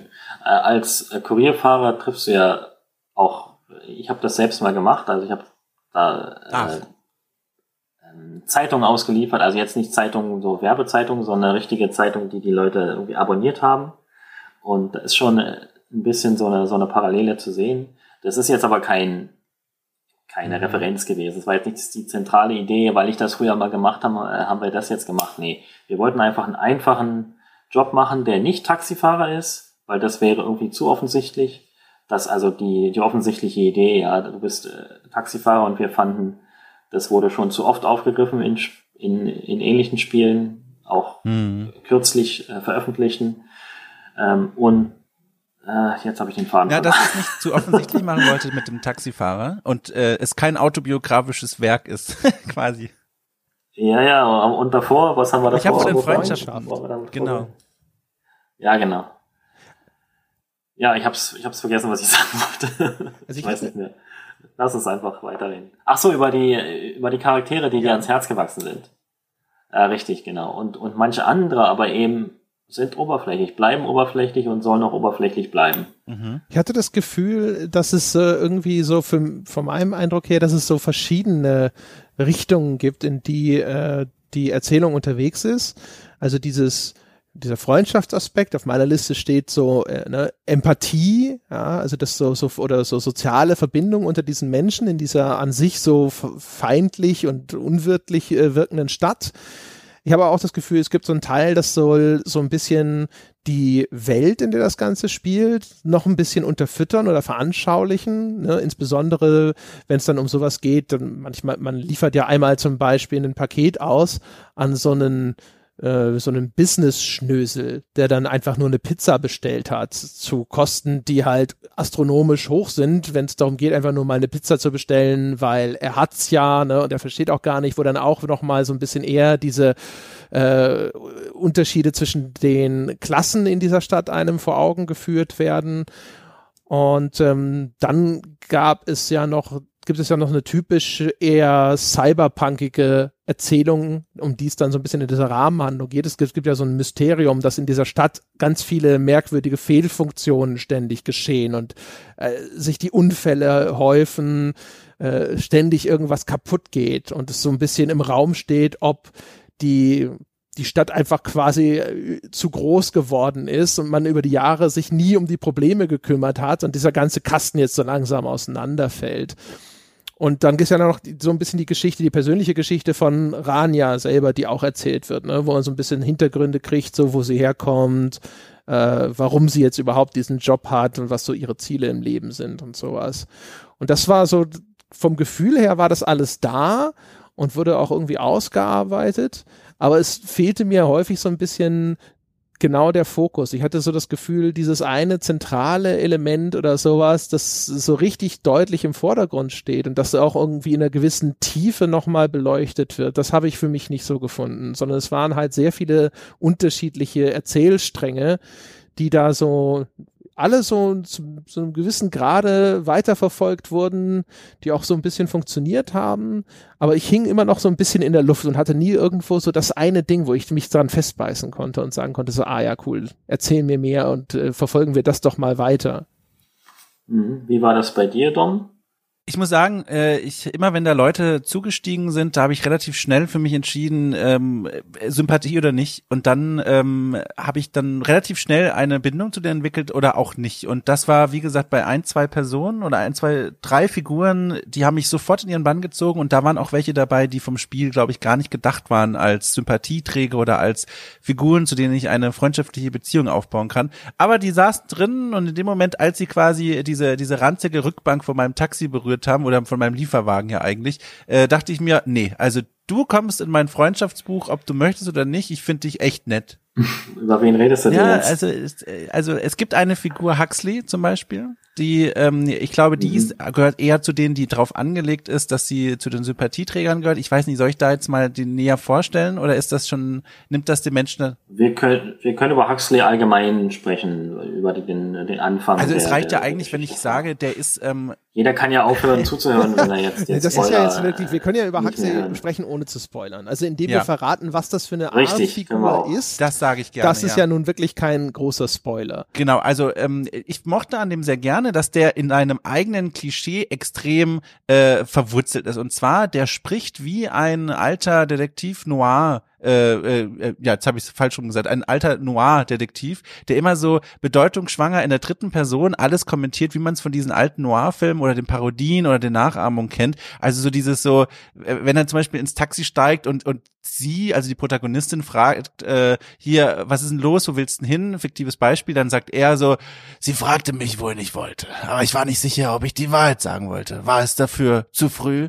Und das war, und das war so, du hast sofort gemerkt, der lebt in diesem Klischee, äh, ob es jetzt Fehlfunktion ist oder nicht. Ähm, der redet genau auf die Art und Weise, das ist den, den, den der Figur nicht be bewusst, aber natürlich den Schreibern, die das gemacht haben. Und es hat so gut funktioniert. Äh, und, und das fand ich so sympathisch und es war auch nett und, und lustig und hat dem manchmal in den besten Momenten sogar eine zweite Ebene gegeben, weil du dann diesen inneren Monolog der Figur kennengelernt hast, weil er das ja alles mitgeteilt hat. Und das war so nett. Also da, da war, dachte ich wirklich so, ach, ich hoffe, wir sind noch ganz lange zusammen. Das war echt so eine Figur, äh, die hat bei mir voll funktioniert. Aber wie gesagt, ich glaube, das ist auch eine von den Figuren aus der Kategorie Sympathieträger. Das ist schon einer der, der Hauptstränge, ja, das stimmt schon. Äh, kennt ihr den, die ersten, ja wahrscheinlich schon, äh, kennt ihr die, die Variante von Blade Runner, wo es noch diese Unter, diese, diese, ja, ja. diese Erzählungen gab, die Der Kommentare von Harrison ja, ja, Ford, die von waren ja auch so. gehasst. Soweit. Ja, genau, die waren exakt so, sollten das so, das sollte das so, so ein bisschen aufs, aufs, aufs Korn nehmen, weil das war ja sowas von komisch. Aber äh, hier ist es ja äh, mehr so äh, humoristisch, äh, ein humoristisches Element, was dir dann später ans Herz wächst, weil sie sich da immer ständig drüber lustig machen. Ja, was, äh, verstehst du, was er da sagt? Ja, ungefähr 40 Prozent. Und, und äh, das ist schon, also äh, wir hatten sehr viel Spaß, diesen, äh, diesen Charakter auszuarbeiten.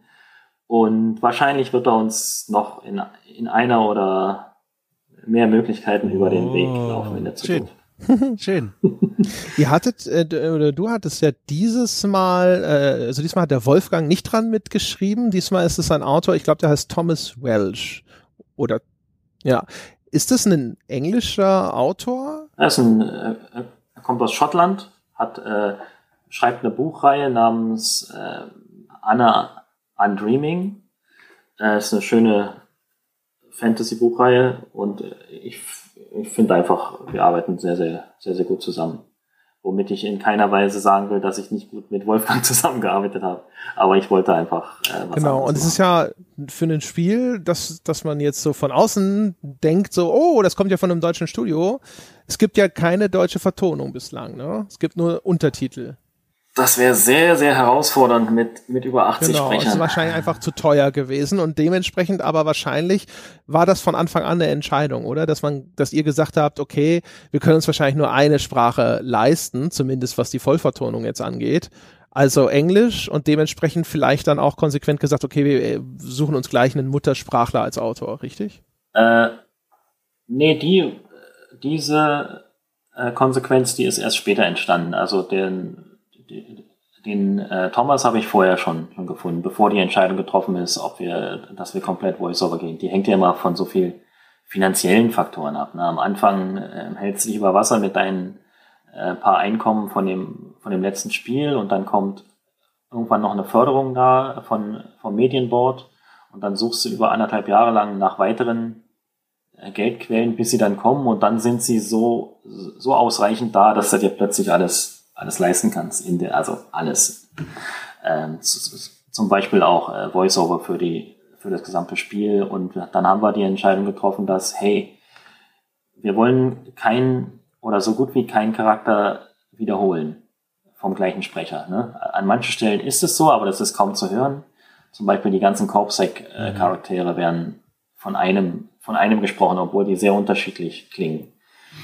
Ähm, und äh, dann aber das alles für zwei oder mehrere Sprachen zu machen, wäre ein, ein absoluter Horror gewesen. Das war schon so extrem, diese ganzen zehntausende Samples sich anzuhören und von den verschiedenen Auditions der Sprecher und dann da das richtige, den richtigen zu finden, ist schon, äh, war schon sehr herausfordernd.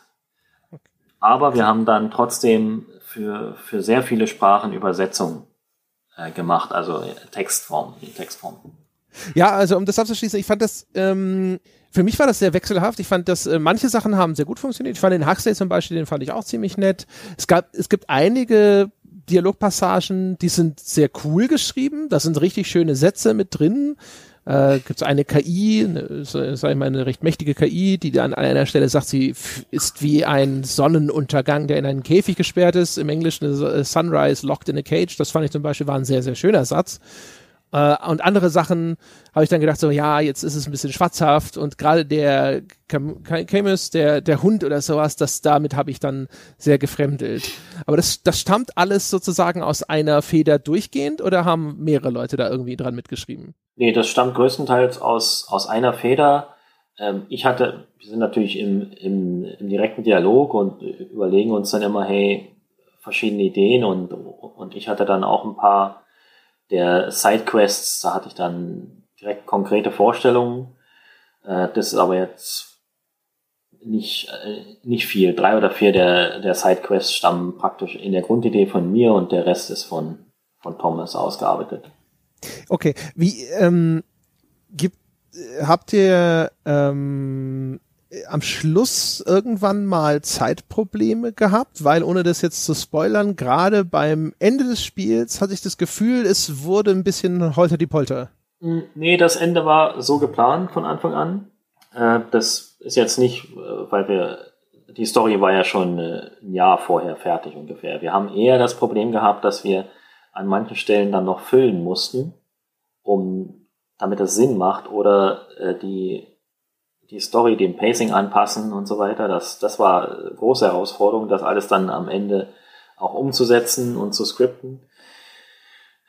Und dann kommt wieder das typische Problem, wenn du alles Open World machst, dass du viele Konflikte hast, dann äh, Sachen, die sich vielleicht überlappen, die sich nicht überlappen sollen eigentlich. Und da, ist, da steckt dann viel Arbeit drin am Schluss in dem in dem Gleichklang auch eine Frage dazu, die ich auch äh, auch so ein bisschen in die Richtung von André geht, weil mir ist auch aufgefallen und das formuliere ich jetzt bewusst so vage, weil ich natürlich jetzt hier nichts irgendwie vorwegnehmen möchte, aber die äh, das gesamte Spiel spielt ja im Rahmen einer Nacht quasi und in dieser Nacht passiert sehr viel, äh, auch vor allem mit unserer Protagonistin in dem Sinne, dass ihre, ich sag mal, Wichtigkeit innerhalb der Spielwelt äh, zunimmt äh, in einem Maß, das ich jetzt so auch nicht unbedingt erwartet hätte. Da frage ich mich, äh, gab es jemals die Überlegung, vielleicht in einer frühen in einer frühen Phase der Entwicklung zu sagen, wir lassen all ihre Konflikte und all ihre Fragen, die diese Protagonistin mit sich herumträgt, auf einer kleineren Ebene, die vielleicht ein bisschen intimer ist und vielleicht ein bisschen besser auch zu dieser Hintergrundgeschichte der Figur passt. Also dass man zum Beispiel sagt, ja, sie hat ja hier dieses Vorhaben, sie muss Geld verdienen, um diesen Hund in sein altes äh, Körperkostüm reinzustecken,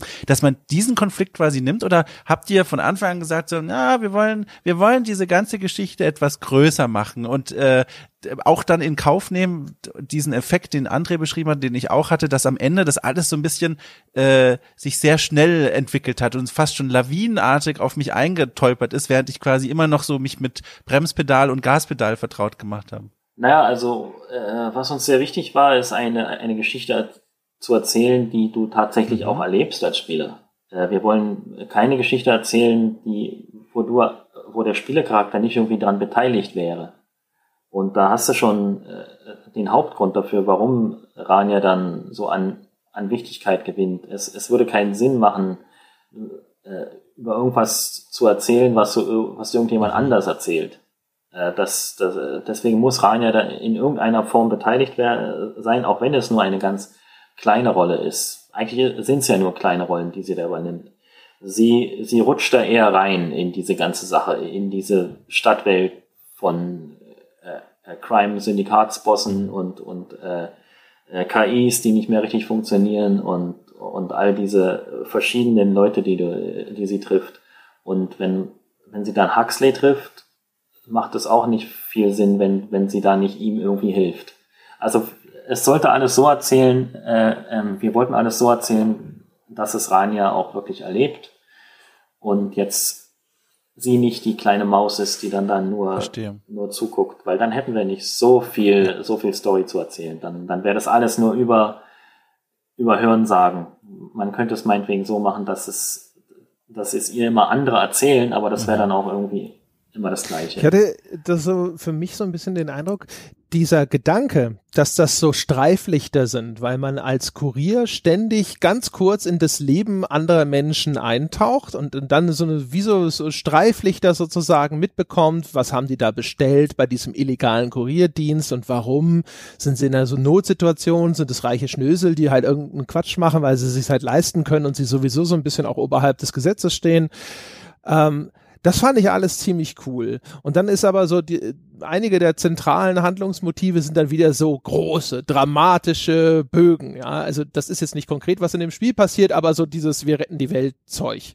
Und ähm, da habe ich mich schon so ein bisschen gefragt, traut man sich dann gar nicht kleinere Brötchen zu backen, dass man da sitzt und sich denkt so, ja, aber die Leute brauchen doch, ihre Spielfigur muss irgendwas ganz Großes, Bedeutsames und richtig Dramatisches erleben.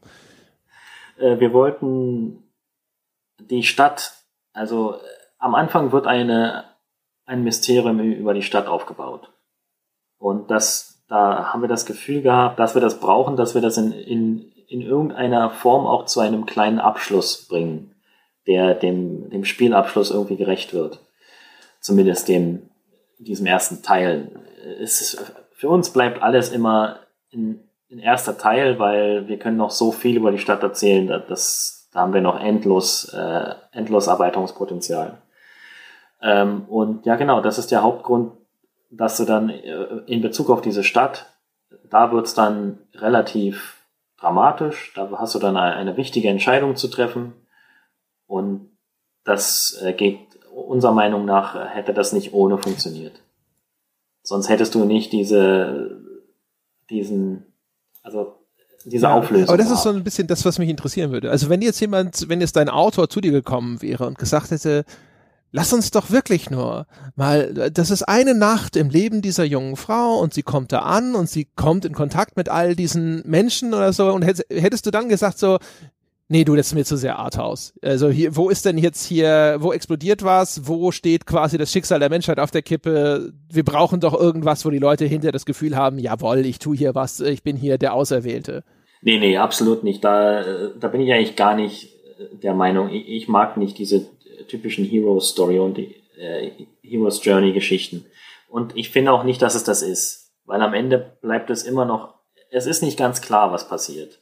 Selbst nach der Entscheidung ist nicht ganz klar, ob das einen positiven Effekt hatte oder einen negativen. Genau, aber du bist ja vom, vom kleinen und, Licht, das niemand kennt und das einen Job annehmen muss, wo die meisten Leute irgendwie keine drei Tage überleben, aufgestiegen zu jemandem, der auf einmal in eine Position versetzt wird, wo er wirklich fundamental wichtige Entscheidungen trifft, die das Schicksal von Hunderttausenden, mhm. wenn nicht Millionen von Menschen betreffen. Und das meine ich damit. Das ist halt sofort, ne, diese Bedeutung, auch, äh, auch dieses, diese, die Position, in der du dich befindest, das ist halt auf einmal etwas, das wird enorm erhöht. Ja, ganz zufällig durch deine Rahmenbedingungen, weil du jemand bist, der aus der Stadt nicht kommt. Weil du jemand bist, der aus äh, von, äh, von der äh, von der Eastern Peninsula äh, ähm, äh, kommt. Ich kann, es ist schwer darüber zu reden, ohne, ohne über die eigentliche Story zu reden, die da, da, da passiert. Aber es hat äh, einen Grund, das sind eigentlich nur Verkettungen von Zufällen in dem Fall. Du, du, du triffst ja auch nicht wirklich eine, eine Entscheidung, die, keine Ahnung, lange geplant ist oder irgend sowas. Das ist äh, eigentlich alles mehr oder weniger Zufall. Du äh, rennst da so rein in dieses Ganze. Ja, was ja noch schlimmer Netz. ist, ne? Also irgend, also irgend so ein Hans Dampf hier, der darf da auf einmal solche Entscheidungen treffen, wo du dir schon so denkst, so, ja, ich weiß auch nicht, vielleicht vielleicht solltest du da doch noch mal ein bisschen rumtelefonieren mit Leuten, die sich vielleicht besser auskennen.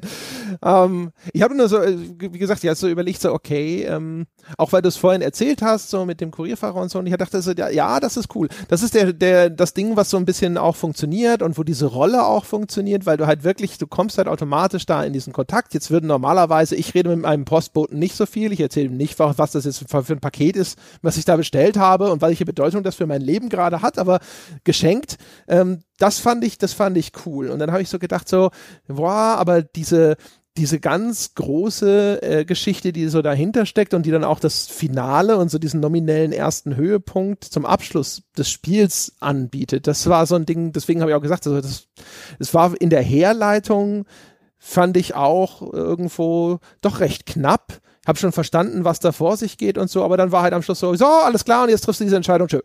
Und dann habe ich so gedacht, so, hm, okay, das funktioniert jetzt irgendwie nicht so gut. Es wirkt auch erstens ein bisschen hastig.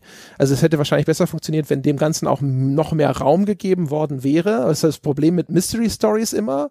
Da will man lange hinter dem Berg halten mit den eigentlichen Hintergründen und dann erst am Schluss seine Karten aufdecken, wie beim Pokerspiel am Schluss. Aber das führt halt dazu, dass man vorher so ein bisschen als äh, derjenige, der das dann erlebt, so ein bisschen in der Luft hängt und sich denkt so, ja, was ist es denn nun? Was passiert denn nun? Was passiert denn nun? Ach, das passiert, okay, jetzt sind Entscheidung getroffen.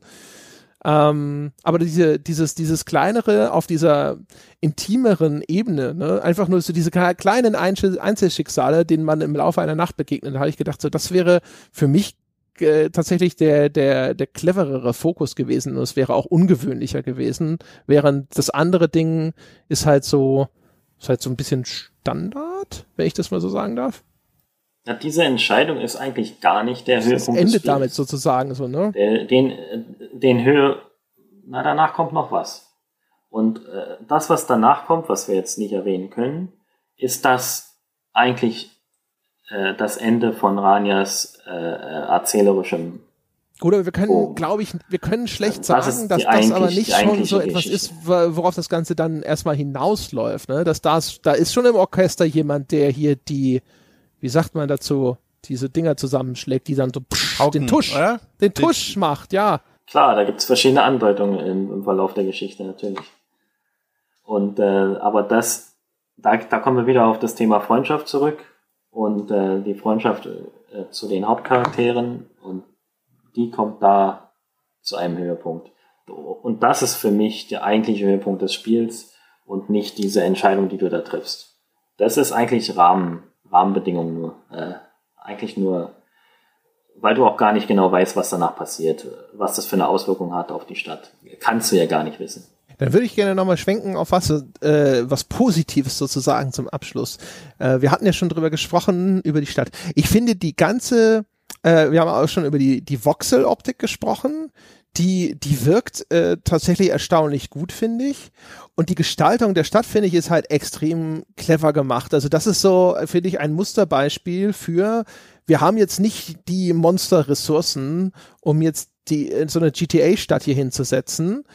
Und ähm, die, das ganze Spiel ist ja wie bei Blade Runner, es ist so ein ewiges Dunkel, es regnet ständig. Und diese ganze Stadtkulisse ist so eine Stadt aus, aus Licht. Das sind diese riesigen, häufig nimmst du die nur silhouettenhaft wahr, Hochhauskomplexe, die dadurch erst so richtig als Stadt zum Leben erweckt werden, dass da überall diese ganzen Lichteffekte sind. Beleuchtete Fenster, riesige äh, Reklame, ne, so riesige futuristische Videoscreens, die da an diese Hauswände projiziert werden und ähnliches.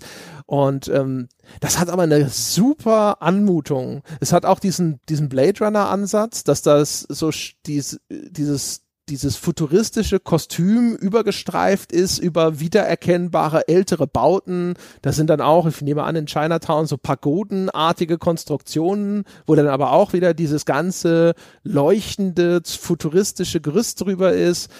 Ähm, das wirkt schon echt fantastisch und das finde ich hat auch atmosphärisch eine sehr starke Wirkung und über all dem thront diese merkwürdige Wolkendecke. Da hat mich echt mal interessiert, habt ihr die selber gemacht? Ist es ein Asset, dieser seltsame Himmel, der so ein bisschen aussieht wie Wellen, die von unten gefilmt werden oder so? Es sieht aus wie irgendein Effekt, der eigentlich irgendwie in Wasser aufgenommen und dann verfremdet wurde. Ah, das ist ein, das ist ein Post-Processing Shader, der, der das da so simuliert. Und da die Schwierigkeit davon äh, bei dem war, den auch noch mit den Gebäuden, die du dann in der, in der Distanz siehst, dass sich das so ein bisschen ineinander vermischt, dass die Gebäude dann nicht so, so aufpoppen. Das war schon, also es gibt in dem Spiel viele technische Herausforderungen, vor allen Dingen was die ganzen, äh, die Anzahl der Objekte und der, der Renderaufwand betreht, äh, betrifft.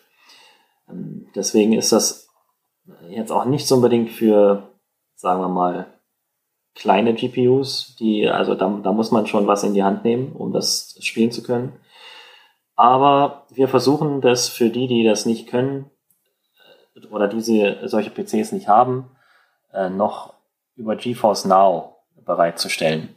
Das ist eine ganz gute Alternative, wenn man jemand jetzt nur einen Mac hat oder keine Ahnung, nur ein Notebook, der das nicht packt, dann kann er das damit dann Ich muss sagen, dass die Stadt auch, äh, um, um das nochmal den Kreis von Anfang zu schließen, extrem davon profitiert hat, die gesamte Spielwelt von dieser Ego-Perspektive. Das hat für mich das Spiel auf einen völlig anderen Level nochmal gehoben, allein was diese Wahrnehmung der Umgebung und der Details auch in dieser Stadt angeht. Denn das ist was, was ich extrem zu wertschätzen gelernt habe in Cloudpunk, dass man in den, dass man, wenn man hinter die Kulissen blickt quasi, wenn man wirklich sich mal kurz Zeit nimmt, einen kleinen Minispaziergang abseits der, der, der vorgewesenen Wiege mal ein bisschen zu gehen und mal zu gucken, gucken, ah, wohin führt diese Gasse und so. Da findet man so schöne, so schöne Ecken einfach. Da, da, da war so eine, so eine Gasse, äh, die werde ich auch noch eine Weile denken, weil es einfach so ein schönes Bild war. Da kommst du dran vorbei und dann ist es so eine, so eine kleine Gasse, an dessen Ende so ein Geldautomat steht, aber nicht einer, den du wirklich bedienen kannst, sondern das sieht einfach aus wie ein Geldautomat. Und da kann man nichts machen. Also man kann da nur reingehen, aber diese Gasse, die ist so, die erzählt so eine richtige Geschichte und direkt eine Straße weiter findest du so ein wunderschönes Graffiti von so einem, keine Ahnung, von so einem Wurm oder was das war und, und das passt so schön zu dieser Ecke und dann noch ähm, diese, diese vorbeifliegenden Plattformen, die manchmal so Werbung äh, zeigen und wie mit so Suchscheinwerfern die Leute versuchen zu erfassen und die Aufmerksamkeit zu wecken. Das war schon eine echt tolle Stimmung. Also da muss ich auch echt sagen, das hat richtig Spaß gemacht, in diesem Spiel einfach mal auszusteigen und einen Spaziergang zu machen, weil gerade mit dieser Ego-Perspektive, da gewinnt man unheimlich von. Vielen Dank. Wir haben versucht, die diese Cyberpunk-Ästhetik, äh, ist nicht nur Cyberpunk, ist auch so, sind, da sind verschiedene Richtungen drin. Da ist ein bisschen Synthwave drin, ein bisschen Vaporwave, so diese Mischung aus diesen drei ästhetischen Richtungen, die in den sozialen Medien so ein bisschen äh, als solche äh, referenziert werden unter diesen Namen. Die haben versucht, äh, damit auf den Kern zu bringen und auf ganz, äh, also die, die Voxelart, die, die bietet dir ja nur begrenzt mhm. äh, Detail an und deswegen, deswegen versuchen wir das so auf diese, auf diesen Kern zu bringen irgendwie und, und deswegen hast du diese, diese grell leuchtenden Fenster, wo man so ein bisschen die Silhouetten von Objekten da drin wahrnehmen kann. Aber auch natürlich nicht wirklich. In Wirklichkeit leuchten die Fenster ja nicht so stark, aber es soll alles ein bisschen übersteigert sein und äh, aber trotzdem irgendwie glaubwürdig, wenn du dort äh, durch die Straßen läufst, dass du das, also diese Erfahrung dort drin zu sein, ist mir persönlich ganz wichtig. Ich mhm. bin so ein sehr visueller Typ. Für mich fängt, für mich fängt Spieleentwicklung immer mit einem Stil an, mit äh, was visuellem, und dann entwickelt sich ich, der Ich finde Rest auch daraus. der Stadt, um das noch so abzuschließen, der, der nehme ich auch einfach die Geschichten per se ab, die sie mir erzählen möchte. Und das ist für mich auch was ganz Wichtiges gewesen. Diese Stadt, wenn ich mir die Architektur angucke, diese ganzen Details, wie manchmal diese, diese schillernden Neon-Clubs, in denen Techno-Musik gespielt wird, existieren neben Restaurants, neben kleinen Bistros, in dem kleinen Cafés, neben äh, so einer Art Waschsalon und dann wieder diese Gasse mit den Graffiti. Das sind so Kontraste, die sich dann auch widerspiegeln in den Leuten, die, die in dieser Stadt leben und die Geschichten, die sie mir dann erzählen, die manchmal lustig sind, meistens aber auch irgendwie verstörend, basierend auf Lügen, Intrigen, irgendwelche gescheiterten Schicksale. Das sind alles Dinge, wo ich mir denke, ja, das passt. In dieser Stadt leben diese Menschen. In dieser Stadt wurden diese Schicksale geschrieben. Und das finde ich ist eine, das ist wirklich eine schöne Leistung. Das hat mir Spaß gemacht, um das auch nochmal, äh, äh, um alle Schultern zu klopfen, die ich von hier aus erreichen kann.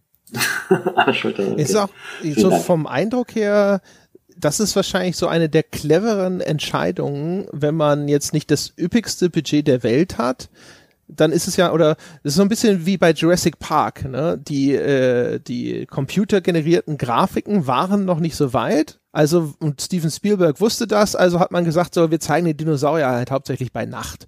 Weil dann kaschiert das mehr, ja, das können wir gut darstellen. Und das ist ja auch so ein Fall. Ich glaube halt, wenn man in der Stadt das Licht anknipsen würde, dann sieht das automatisch und schlagartig auf einmal nicht mehr so geil aus. Weil wenn man sich die, die Häuser natürlich anschaut, die äh, auch dann jetzt wahrscheinlich der Technologie geschuldet, dann sind es halt einfach so graue, schwarze, was auch immer, Kästen. Und erst durch diese ganze, dieses Meer an Lichteffekten und dann ist hier ein bisschen Nebel und da ist dieser coole Himmel und so, der auch so ominös ist und man stellt, überlegt sich, was ist das, was ist hier passiert, dass dieser Himmel so aussieht und so. Dadurch gewinnt das und dadurch sieht das halt auf einmal richtig, richtig cool aus. Und es ist halt einfach nur eine clevere Entscheidung sozusagen, dann sich zu sagen so, hey, wir gehen in dieses Genre, da, da wissen die Leute, da ist halt ewige Nacht und es regnet immer, das kennen die gar nicht anders und das passt dann halt alles. Ja, du hast recht. Also diese visuellen Effekte können wir nur so erreichen, weil die, dieses ganze Lichtermeer ist, ist teilweise gebaked. Also das ist nicht dynamisch und das würde nicht funktionieren bei Tag. Viele dieser äh, Gebäude, die halt leuchten mit den Fenstern, ne? die, du kannst die Fenster nicht am Tag leuchten sehen. Auf diese Art und Weise. Das würde einfach nicht mehr so funktionieren und deswegen haben wir die Entscheidung ganz, ganz am Anfang getroffen, dass es okay let's go all in here and uh, ja, lass uns das einfach nur bei Nacht machen. Ist es so, also hast du auch selber das Gefühl, dass das so ein großer Schritt nach vorne ist? Also ich habe so das Gefühl, gerade so im Vergleich Phoning Home hatte ich das Gefühl, hatte noch viel mehr so rohe Ecken und Kanten, wo man gedacht hat, so ja, okay, da ist halt jetzt mal so eine automatisch generierte große Wiese, aber hä, und hier und da, da äh, zappelt's noch mal ein bisschen mit der Kollisionsabfrage und so. Und das hier, das wirkt jetzt alles schon sehr viel straffer und runder und also wirklich in sich geschlossener. Ich habe das Gefühl, so einfach so von dem ganzen Endprodukt her, also erstens, welches Niveau das erreicht, so auch handwerklich, als auch einfach von der ganzen Vision hinter dem Spiel, ist das schon ein großer Schritt nach vorne gewesen. Kam dir das selber auch so vor?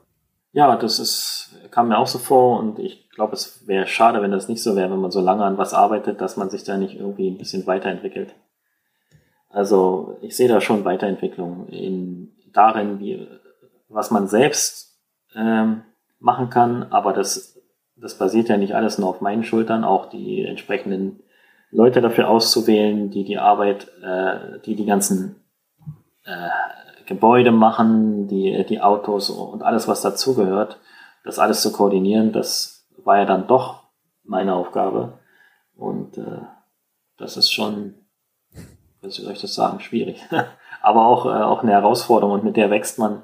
Und ich glaube, beim nächsten Projekt wird das, wird das alles noch, noch schwieriger werden. Ich, ich, ich mache mir da keine Illusion. Kannst du verraten? Wir haben ja, also Falling Home hatten wir damals festgehalten, ne? so ungefähr 100.000 Budget. Wie viel hat jetzt Cloudpunk gekostet? Zwischen also 200 und 250 ein guter Schritt nach vorne. Mhm. Ist, und jetzt ist der Plan quasi erstmal noch ein bisschen bei Cloudpunk zu bleiben, DLC und so weiter ist das jetzt schon so ein Fall von, ah, der Indie-Entwickler hat so seinen ersten kleinen Erfolgstitel und jetzt wird aber hier, da, da bleiben wir auf dieses Pferd setzen wir und dann kommt jetzt Cloudpunk 2 oder sonst irgendwas? Oder sagst du, nee, wir machen jetzt zwar hier noch ein bisschen weiter mit Cloudpunk, aber danach fangen wir nochmal was Neues an? Die Entscheidungen sind noch nicht getroffen. Die einzigen Entscheidungen, die getroffen sind, ist, dass wir erstmal an einem, an einem freien Update arbeiten wollen, was die die Story ein bisschen weiterbringt und neue Gameplay-Elemente reinbringt, wie zum Beispiel einen kompletten Vehicle-Konfigurator,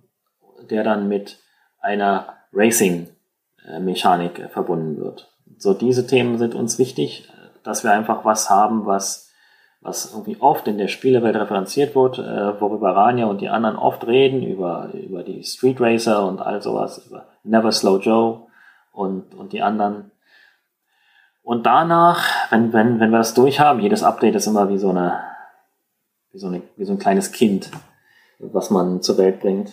Und dann wollen wir an einem DLC arbeiten, wo wir einen neuen, Haupt, einen neuen Hauptcharakter noch ins Spiel bringen wollen.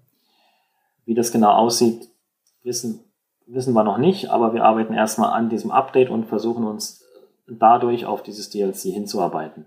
Was Follow-up-Projekte äh, angeht, ist noch keine Entscheidung getroffen, aber ich weiß eines für mich, äh, dass ich wahrscheinlich in dieser Spielewelt und in diesem Grafikstil mm. auf jeden Fall bleiben werde. ja. Und dass, dass man da vielleicht auch gameplaymäßig was ganz anderes. Wenn da irgendwo noch Platz ist auf eurem Notizzettel für Vorschläge, ich würde mich sehr freuen, nur damit es ein bisschen ausgleichend ist, über eine sprechende Katze, die in irgendeiner Art und Weise Eintritt findet in diese Charakteruniversum.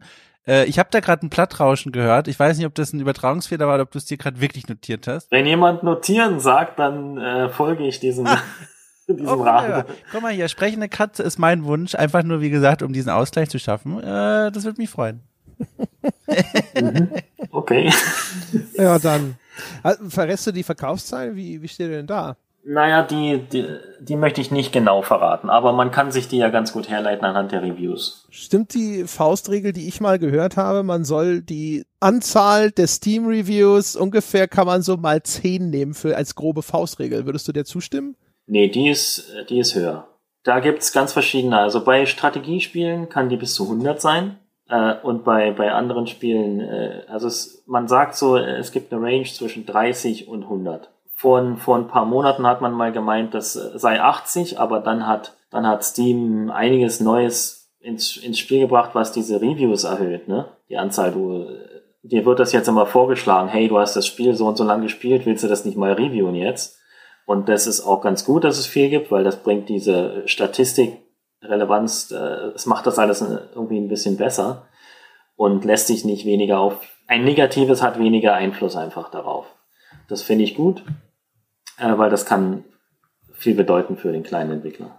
Super. Na dann, Marco, vielen Dank für deine Zeit. Ich danke euch für eure Zeit und äh, es war schön das war's. Und dann würde ich sagen, meine Damen und Herren, das soll es gewesen sein von uns zu Cloudpunk. Euch da draußen vielen Dank fürs Zuhören. Wie immer der Hinweis, falls ihr uns was Gutes tun wollt, ihr könnt vorbeischauen auf iTunes, auf Facebook und so und könnt dort Ratings vergeben für uns und das, was wir hier tun. Ja, wir nennen es die verdiente Fünf-Sterne-Wertung. Klink, klink, wink, wink.